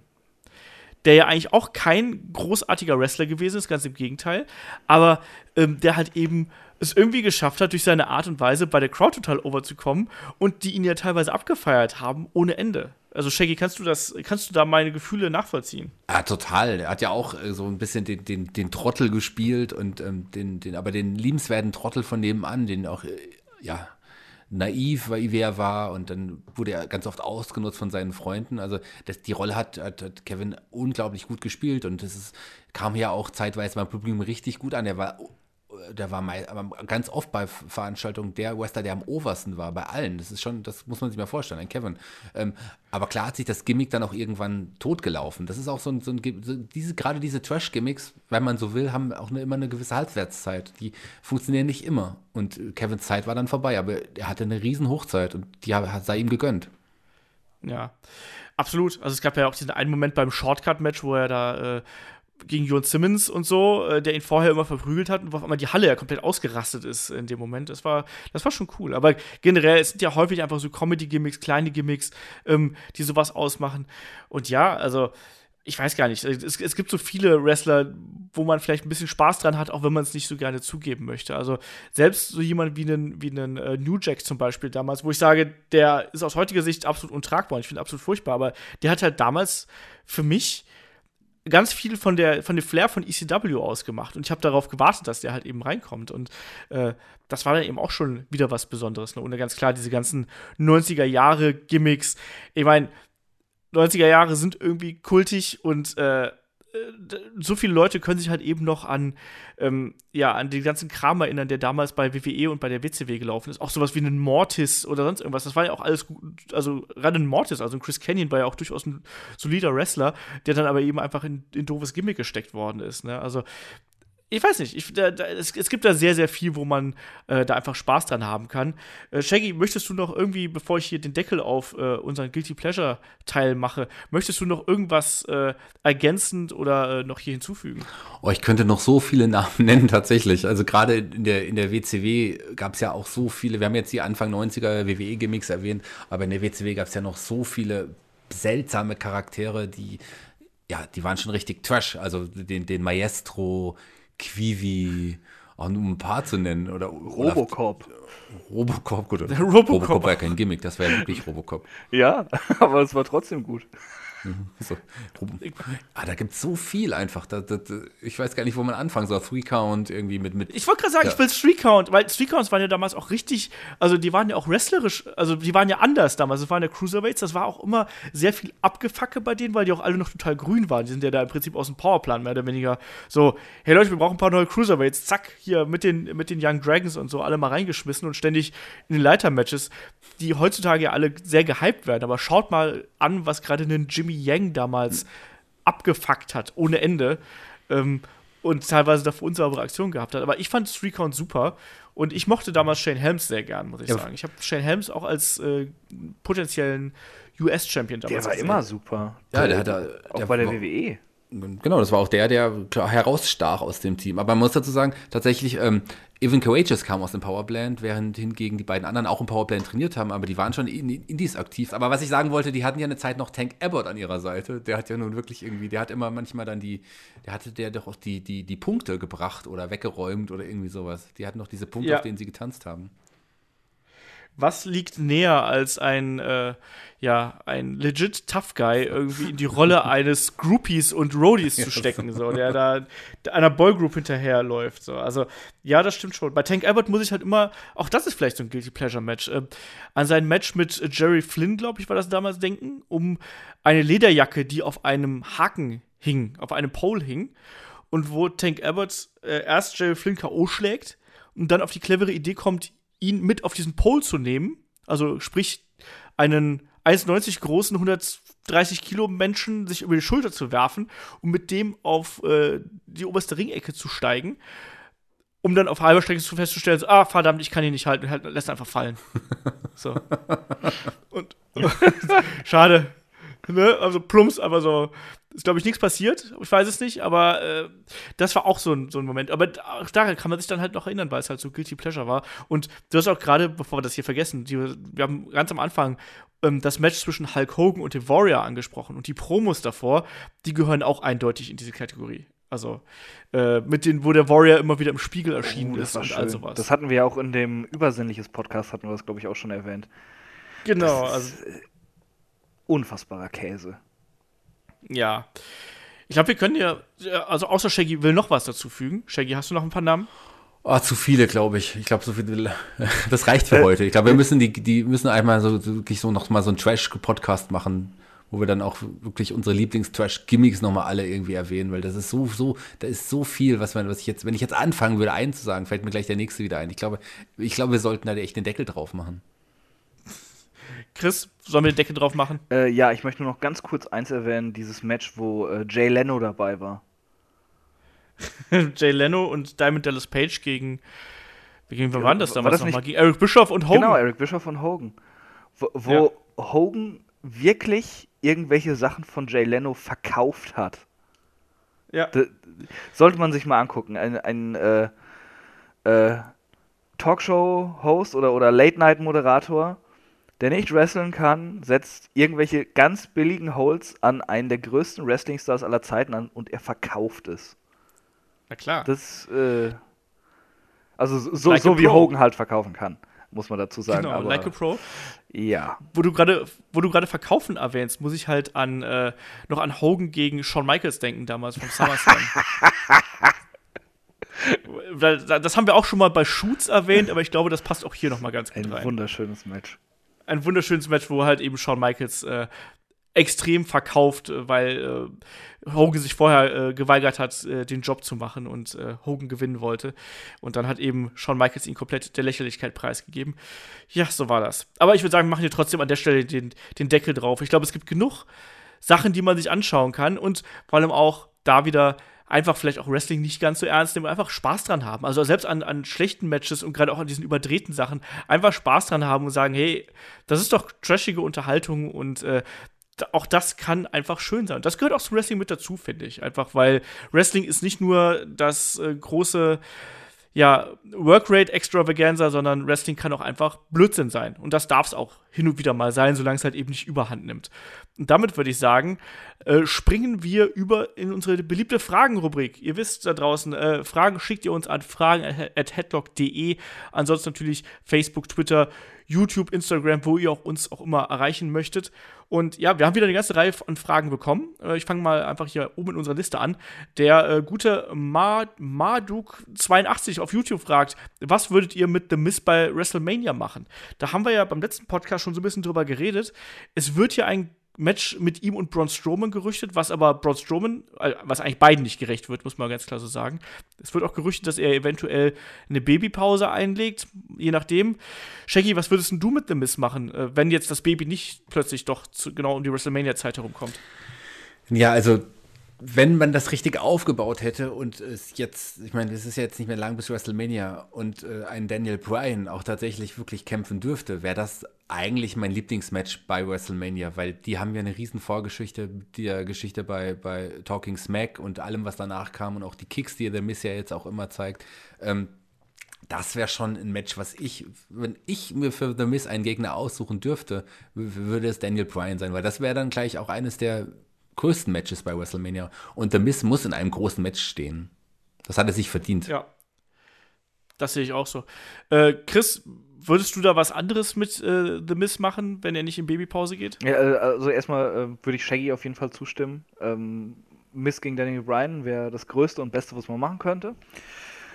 Äh, wenn er nicht in Babypause geht, äh, Braun, gegen Braun Strowman, das halte ich für Quatsch einfach. Ähm, das wäre so, so, so ein ganz schlechter Trostpreis für Braun Strowman und Miss könnte auch nicht glänzen in dem Match, was, er, äh, was ihm auch nicht gerecht würde.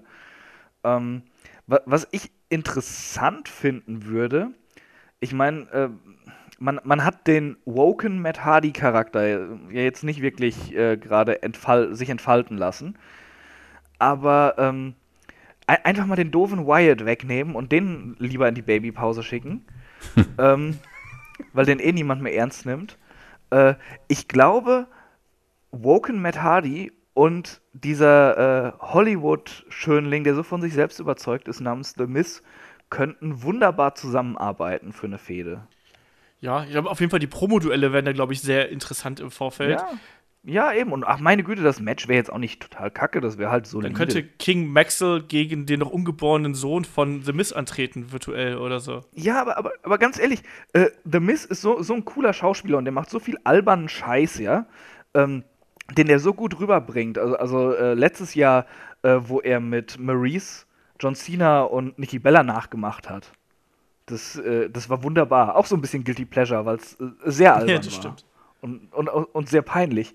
Äh, aber ähm, der dann zusammen mit, mit diesem irren Matt Hardy, das, das könnte ich mir echt gut vorstellen. Das könnte funktionieren. Das, das würde bestimmt Spaß machen. The Miz ist übrigens auch mega sympathisch. Also es gibt ja auch jetzt im, im Network so diverse Sendungen, wo er auch so ein bisschen von seiner privaten Seite gezeigt wird. Und es gibt da auch eine, ich weiß gerade nicht, wie sie heißt, die Sendung, aber da geht es halt darum, äh, dass seine Eltern quasi äh, mit dabei sind irgendwie und so ein bisschen über ihn reden.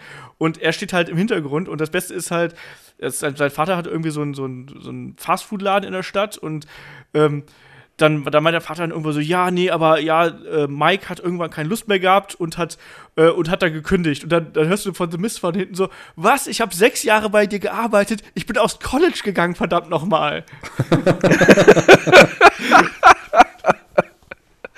das fand ich sehr gut. Also Miss ist schon, der ist ein Charakter und der ist ein guter Typ. Also ich wünsche ihm auf jeden Fall, dass er eine gute ja. Rolle kriegt. Ich will den nicht noch mal in so einem Blödsinnsmatch sehen, sondern ich hätte ihn auch gerne mal wieder in einem ernsthaften Match. Und äh, für mich wäre auch Daniel Bryan, das wäre natürlich genial, wird aber nicht kommen.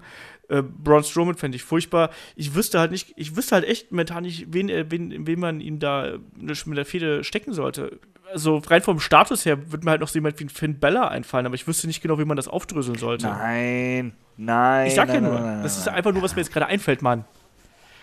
Ja, das wäre jetzt eine einfache IC-Fehde genau. oder halt tatsächlich eine Fehde Mistorage ähm, gegen, gegen Baylor Club. Aber nee, ich will Daniel Bryan. So.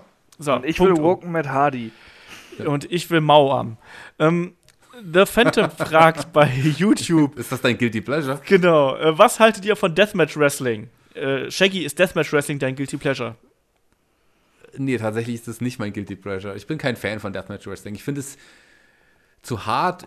Äh, ist es ist es nicht das, was ich mir anschauen möchte. Ich kann verstehen, dass es da Leute sich faszin äh, das wirklich fasziniert, aber wir tun die einfach die Wrestler auch leid, die das, die das machen. Also es ist nicht gesund. Ich meine, Wrestling allein ist schon nicht gesund, ja, aber das ist halt noch viel schlimmer und ähm, nee, danke, nicht meins. Ich, aber es hat seine Daseinsberechtigung. Es gibt Fans und es gibt Leute, die das, die Aktive, die das, äh, die, die, denen das Spaß macht. So. Aber es ist nicht meins. Ja.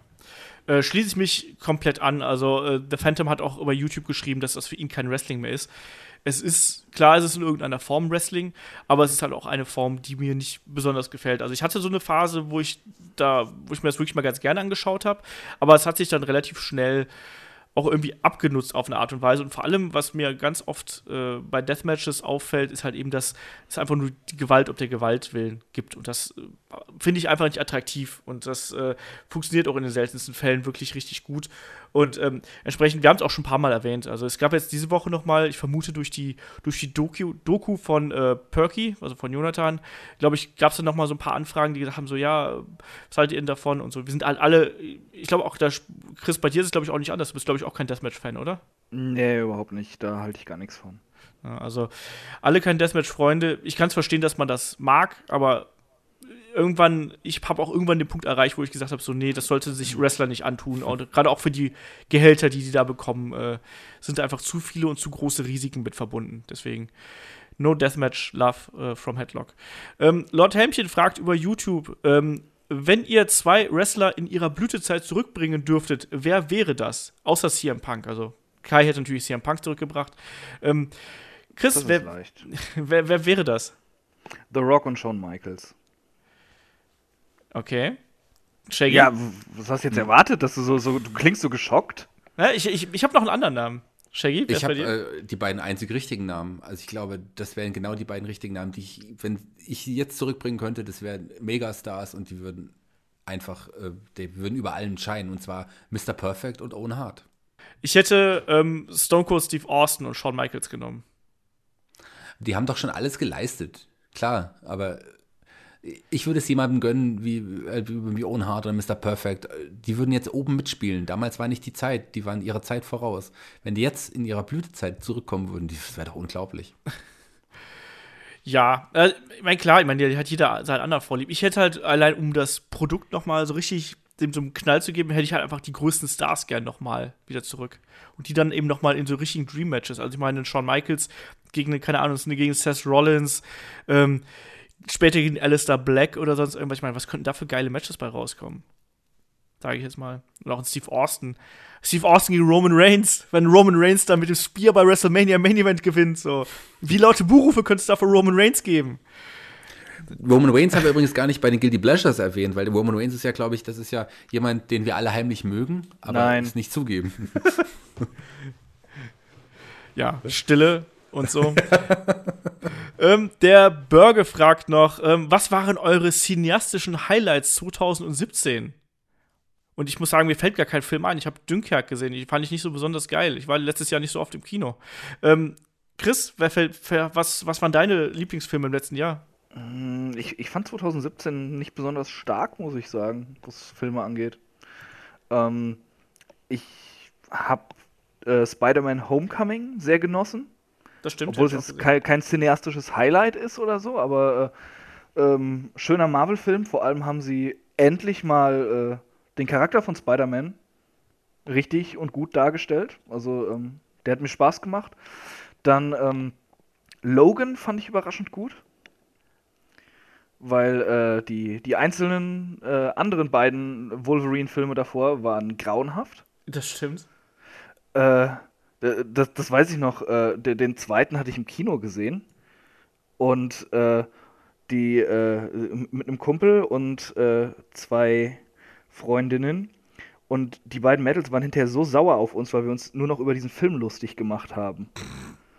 Das äh, war kein schöner Abend. Ähm, äh, ja, äh, mein, mein Film-Highlight 2017 ist tatsächlich ein Film, der 2015 produziert wurde und 2016 für einen Oscar nominiert war. Äh, Raum heißt er. Oder Room im Original. Ähm, das ist äh, ein Drama, der handelt davon, dass äh, eine junge Frau mit ihrem Sohn in einer Hütte von, äh, von dem Entführer Okay. festgehalten wird. Und äh, es ist ein wirklich sehr toll gedrehter, äh, wunderbar geschriebener und sehr, sehr ähm, bewegender Film. Okay. Also äh, sollte man sich auf jeden Fall angucken, wenn man äh, äh, einem guten Drama nicht abgeneigt ist. Shaggy, hast du noch äh, was zu ergänzen? Äh, zu, ähm, zu The Room. Ich habe den Film Nicht leider The nicht gesehen. Room! Nicht Ja, The zu Room! Zu Room. The Room. Die beiden Filme sollte man nicht verwechseln. Ganz wichtig. Du hast vollkommen recht, Chris. Ähm, ich habe das Buch gelesen damals, als es rauskam. Das ist ja eine Buchverfilmung. Das Buch ist äh, fantastisch, aber es ist, glaube ich, eines der bedrückendsten Bücher überhaupt. Ja. Und wenn der Film auch nur annähernd das äh, widerspiegelt, was das Buch äh, gebracht hat, dann ist es, glaube ich, ein unglaublich guter Film. Aber, aber gut, dass du das sagst, dass es, dass es äh, eine Buchverfilmung ist. Das wusste ich nicht. Da werde ich mir das Buch nämlich auch mal holen. Also ich, ich, fa- ich fand den Film fantastisch. Musst du dir unbedingt angucken. Ja, ich fand es schon schlimm, das Buch zu lesen. Ich, ich kann so Filme schwer schauen irgendwie. Das bedrückt mich dann doch irgendwie, wenn das wirklich so wie das Buch ist. Ich, äh, Filme sind ja eigentlich meine, eines meiner größten Hobbys immer gewesen, aber das musste ich tatsächlich ein bisschen aufgeben, weil ich ja so viel andere Dinge tue und äh, Serien als noch größeres Hobby entdeckt habe. Deswegen ist es schwer, cineastische Highlights zu nennen. Was ich natürlich cool fand, war der neue S-Film. Den fand ich irgendwie cool. Der ist besser, als ihn viele machen. Aber richtig gut war auch der neue Blade Runner zum Beispiel. Den Oh ja. fand ich, der, der war richtig gut. Die stehen beide noch auf meiner Watchlist und ich traue mich nicht, es äh, allein zu schauen. Das ist das Problem. Echt? Bist du so ein Horrorschisser? Nee, ich bin, äh, ich, ich, äh, ich kann mir den, ich kann mir solche Sachen zwar gut alleine anschauen. Das Problem ist, dass ich, äh, äh, ich habe eine sehr lebhafte Fantasie, was solche Sachen angeht. Also The Conjuring hat mich damals richtig mitgenommen, obwohl ich den, äh, obwohl ich den nicht allein gesehen habe, zum The Beispiel. Conjuring ist aber auch ein extrem guter Horrorfilm. Ja, aber der ist richtig sehr schlimm. oft vorkommt in den letzten Jahren. Ja, aber der, den fand ich halt richtig schlimm und der hat mich, glaube ich, drei Tage verfolgt. Ach, ey, Alter. aber äh, zu, äh, zu Blade Runner, ähm, ich fand, der war großartig gemacht, aber der hat mich irgendwie nicht richtig abgeholt. Also der, der hat mich ein bisschen kalt gelassen, muss ich sagen. Ja. Ja, kann ich auch verstehen. Das ist auch Geschmackssache. Andere Filme, ich habe natürlich doch ein paar Filme gesehen. Ich fand The Square zum Beispiel richtig gut. Ich mochte Manchester by the Sea, obwohl es auch sehr dramatisch ist. Das waren coole Filme auf jeden Fall. Oder, oder ähm, La La Land fand ich auch toll. Der großartig und gut aussehende Ryan Gosling. Ja, das ist schon, war schon ein guter Film. Und Emma Stone, die finde ich ja noch hotter als Ryan Gosling. Und ich stehe nicht mal auf Männer. Ja. Ähm, der, lass, lass uns zur nächsten Frage springen. Äh, der Burger fragt auch noch, ähm, äh, wie hat euch WXW Dead End 17 gefallen? Äh, ich glaube, Chris hat es nicht gesehen, richtig? Nee. Äh, Shaggy hat's, glaube ich, gesehen. Ich habe es, glaube ich, gesehen. Ähm, mir hat der Event wieder außerdem gut gefallen. Also ich fand, das war eine, war eine runde Sache. Ähm, ich, mein, mein Lieblingsmatch auf der Card war, war der Opener, ähm, ge gefolgt von, von Bobby Schild gegen äh, absolut Andy. Aber ich fand, das war insgesamt eine, eine, eine runde Veranstaltung und Kai hat ja darüber auch mit äh, dem guten Tobi bei Beatdown gesprochen. Also wer da mal äh, reinhören möchte, kann einfach zu den Kollegen von Beatdown springen. Ähm, Shaggy, was sagst du zu dem Dead End Event? Ich fand auch ähm, Lucky Kid gegen, gegen Ivan Kiev war ein großartiges Absolut, Match. Das ja. sind auch zwei, zwei Wrestler, die, denen auf jeden Fall auch irgendwie die Zukunft freut. Gerade Lucky Kid ist auch, der hat auch, also ich finde Ivan auch toll. Ich kann, kann, kann eigentlich keinen jetzt bevorzugen. Aber ich glaube, dass beide auch später im, im größeren Main Event Picture mitspielen können. Und auch der Main Event war auch, war auch ein klasse Match. Also wo, wobei es vorher klar war, glaube ich, dass Bones auf jeden Fall den Titel behalten wird. Aber Mike Bailey ist einfach ein herausragender Wrestler. Tut mir leid für den amerikanischen Markt, dass er aktuell dort nicht verfügbar ist. Ja, bis 2021 noch übrigens. Also Immer noch. Immer noch, ja, ja. Der ist, der ist äh, ich glaube, fünf Jahre oder so, glaube ich, ist er gesperrt worden wegen dem Visa-Problem. Ähm, da auch wieder der Verweis. Ähm, wir haben natürlich auch ein Interview mit Mike, Mike Bailey auf Patreon übrigens online äh, für unsere äh, 5-Dollar-Patronen. Also da auch ruhig mal reinhören. Der erz- erzählt nämlich unter anderem auch darüber, äh, quasi über die, Visi- diese Visa-Problematik, wie das seine Karriere beeinflusst hat. Und auch, er spricht zum Beispiel auch echt äh, ganz gut über DDT und solche Sachen. Also und darüber, was äh, Wrestling für ihn ausmacht. Also das kann man sich durchaus anhören. Ähm, der Burger fragt außerdem noch, was, was sind eure Lieblingsgürtel und welche gefallen euch gar nicht? Ähm, ja, ich bin da, also, ne, es geht natürlich um Championship Belts. Ich bin da halt total Traditionalist. Also, ich, mein Lieblingsbelt ist und bleibt halt eben der äh, Winged Eagle äh, WWE Championship Belt. Ähm, und ich habe selber einen US-Belt ja hier rumfliegen von der, von der WCW damals noch, den alten. Ja, also, Shaggy, welche, welche Gürtel gefallen dir und welche gefallen dir nicht? Ähm, der Hardcore-Gürtel, der alte Hardcore-Gürtel der WWE hat mir nicht so gefallen. Der sah so kaputt, der sah so kaputt aus. so. Ach, schwierig. Also, äh, ähm, ich, ich am Anfang mochte den Universal-Titel natürlich überhaupt nicht. Ähm, habe mich inzwischen dran gewöhnt. Also ich würde jetzt, ich kenne jetzt, würde jetzt nicht sagen, es gibt einen Titel, den ich optisch nicht mag. Ich bin auch ein Riesenfan des alten WCW-Gürtels, des goldenen World Champion Gürtels, der ja auch später in der WE war. Den mochte ich auch total gerne. Ja, Aber ich weiß nicht, wie es bei Chris aussieht. Äh, der, der World Heavyweight Championship Gürtel, der große goldene. Ja, der, das ist auch mein Lieblingsgürtel überhaupt. Und ähm, ein Titelgürtel, den ich gehasst habe, äh, die Divas Championship. Ja. Mit dem Schmetterling. Ach, der schöne Schmetterling. Äh, zum Kotzen.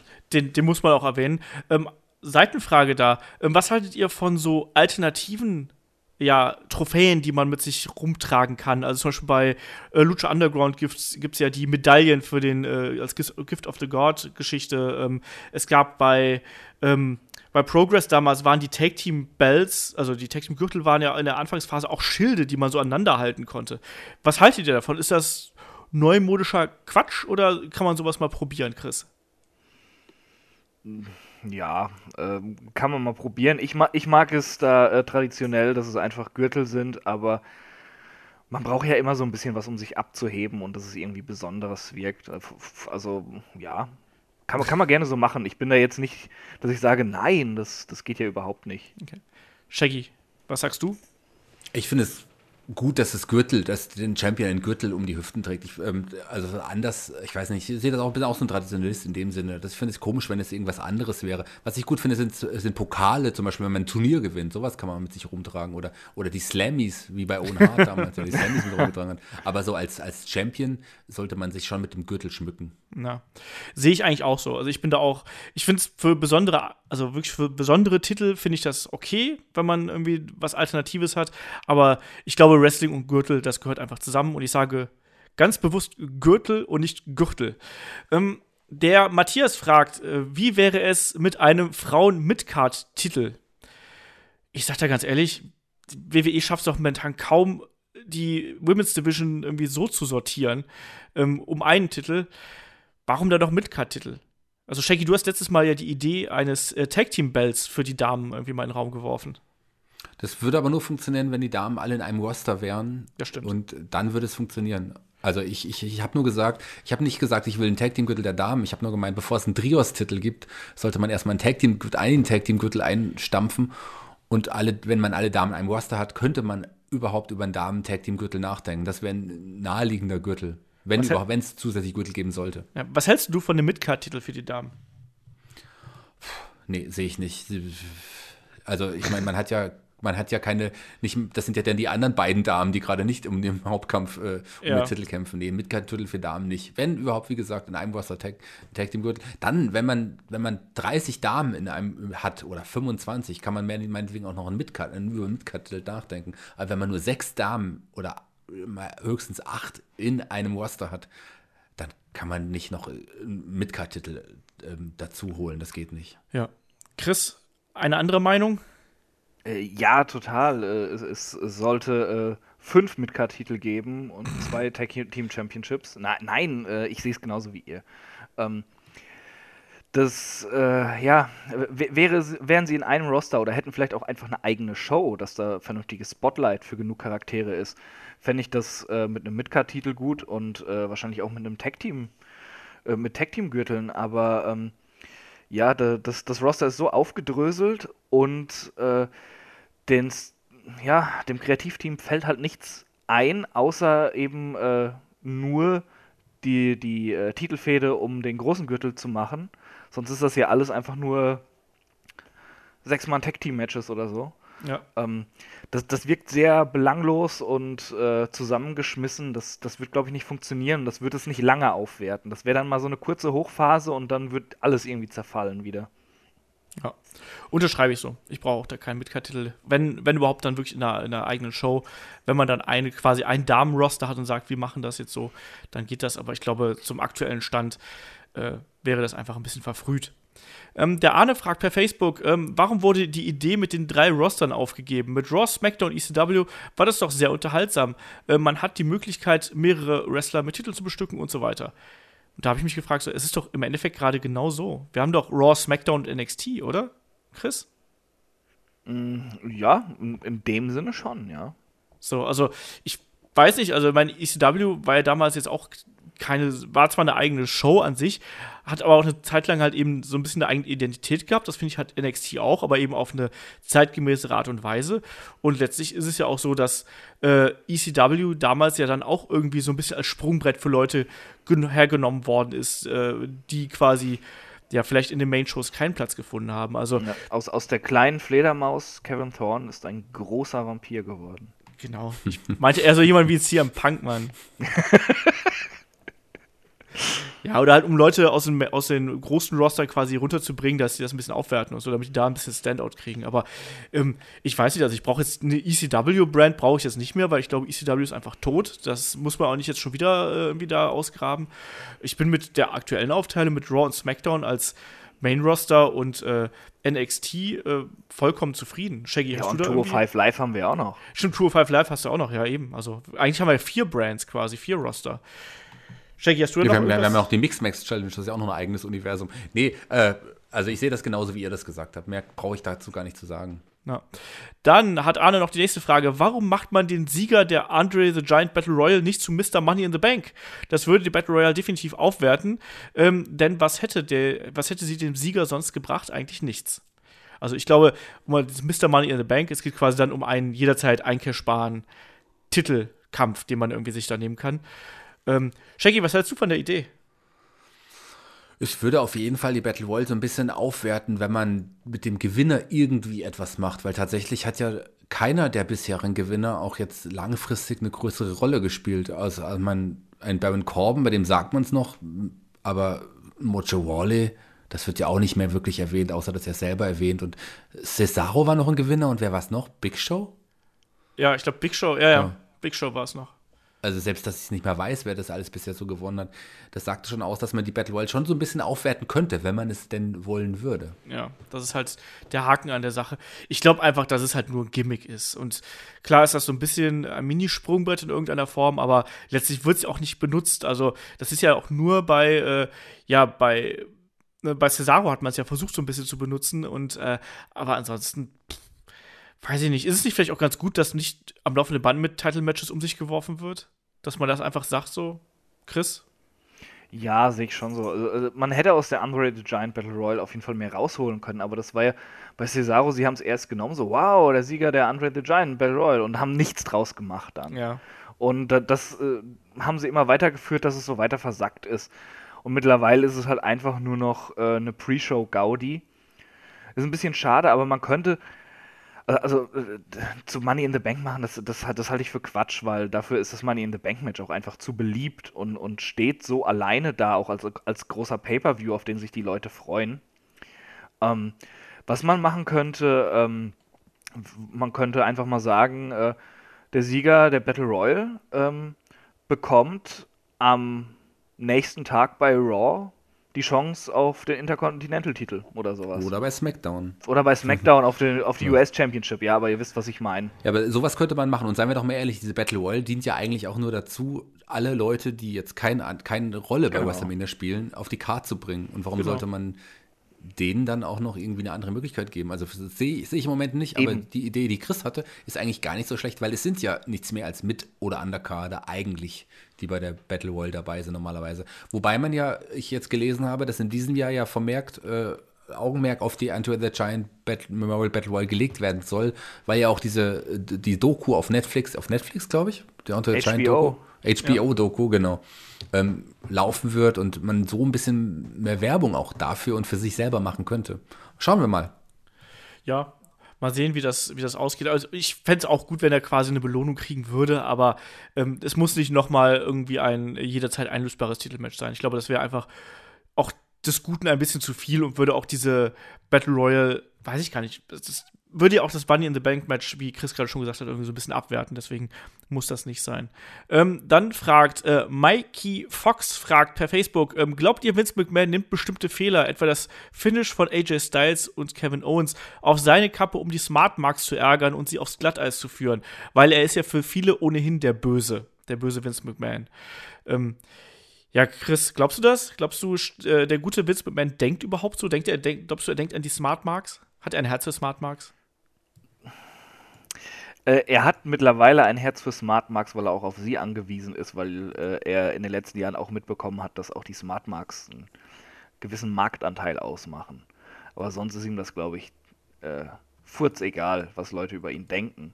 Und äh, wenn er gewisse Dinge auf seine Kappe nimmt, dann ist das wahrscheinlich eher so, so ein Sorry. Ja, äh, habe ich falsch gemacht, weil er es dann auch machen muss, weil, weil er mitkriegt, auch intern, dass etwas nicht gut aufgenommen wurde.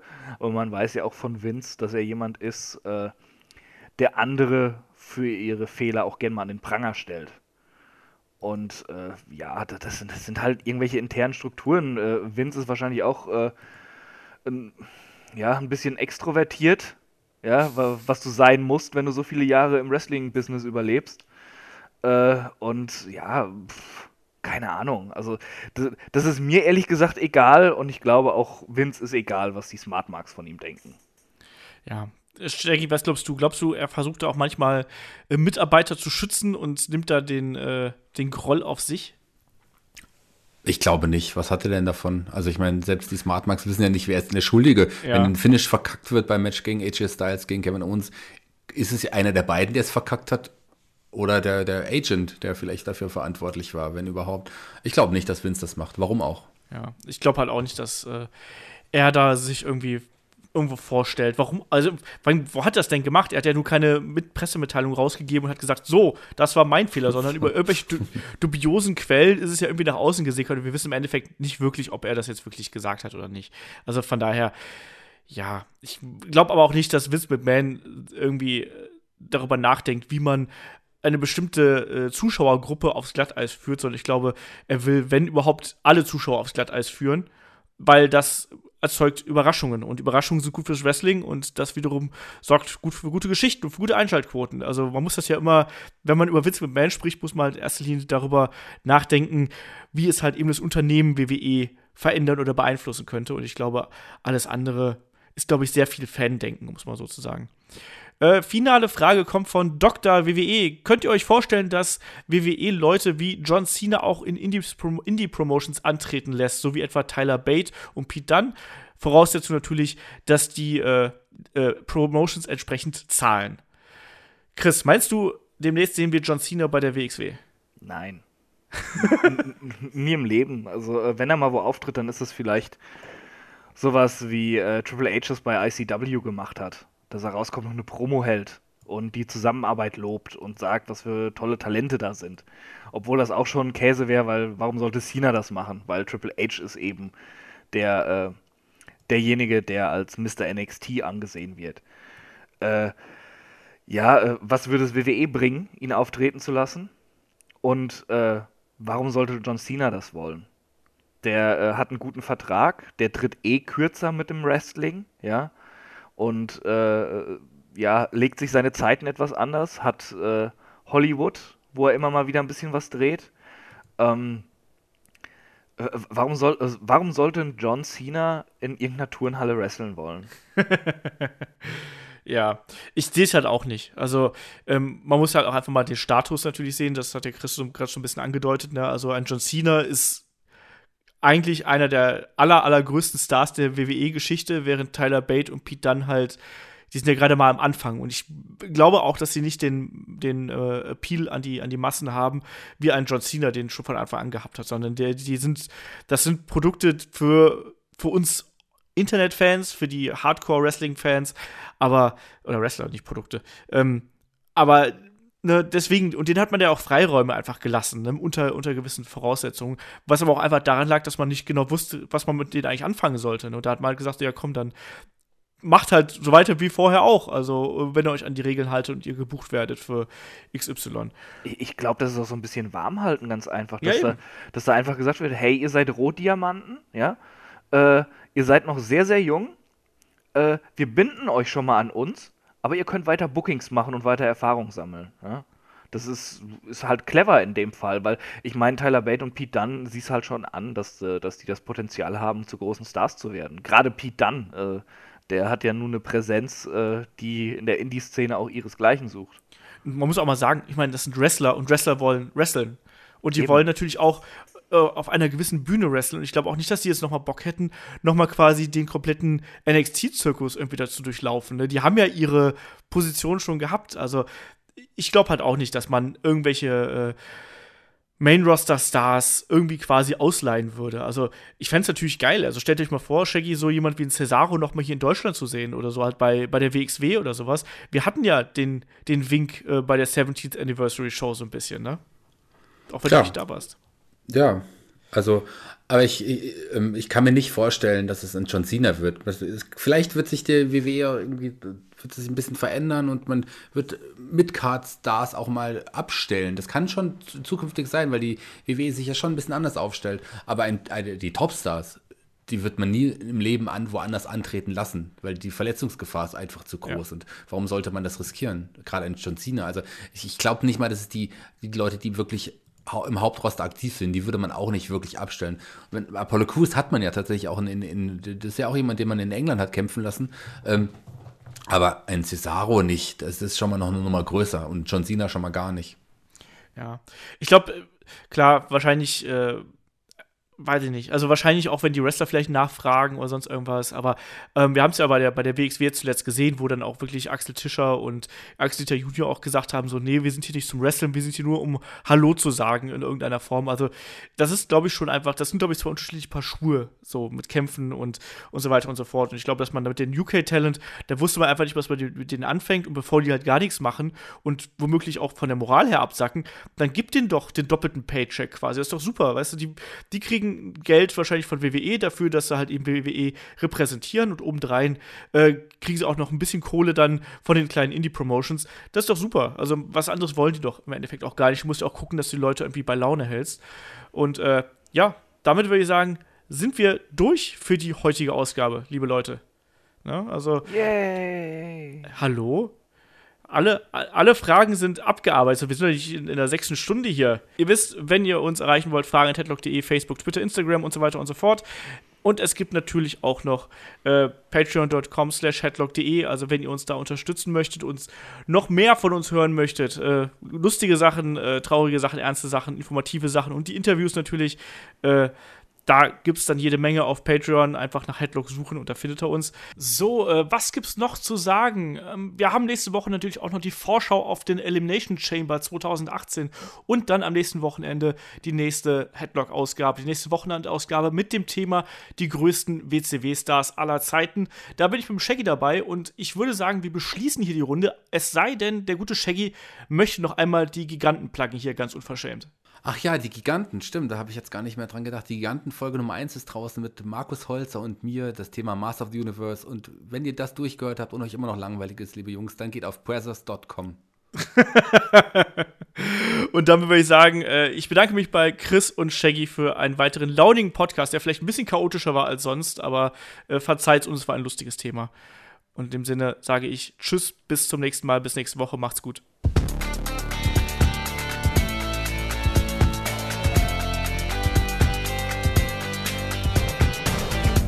Headlock, der Pro Wrestling Podcast.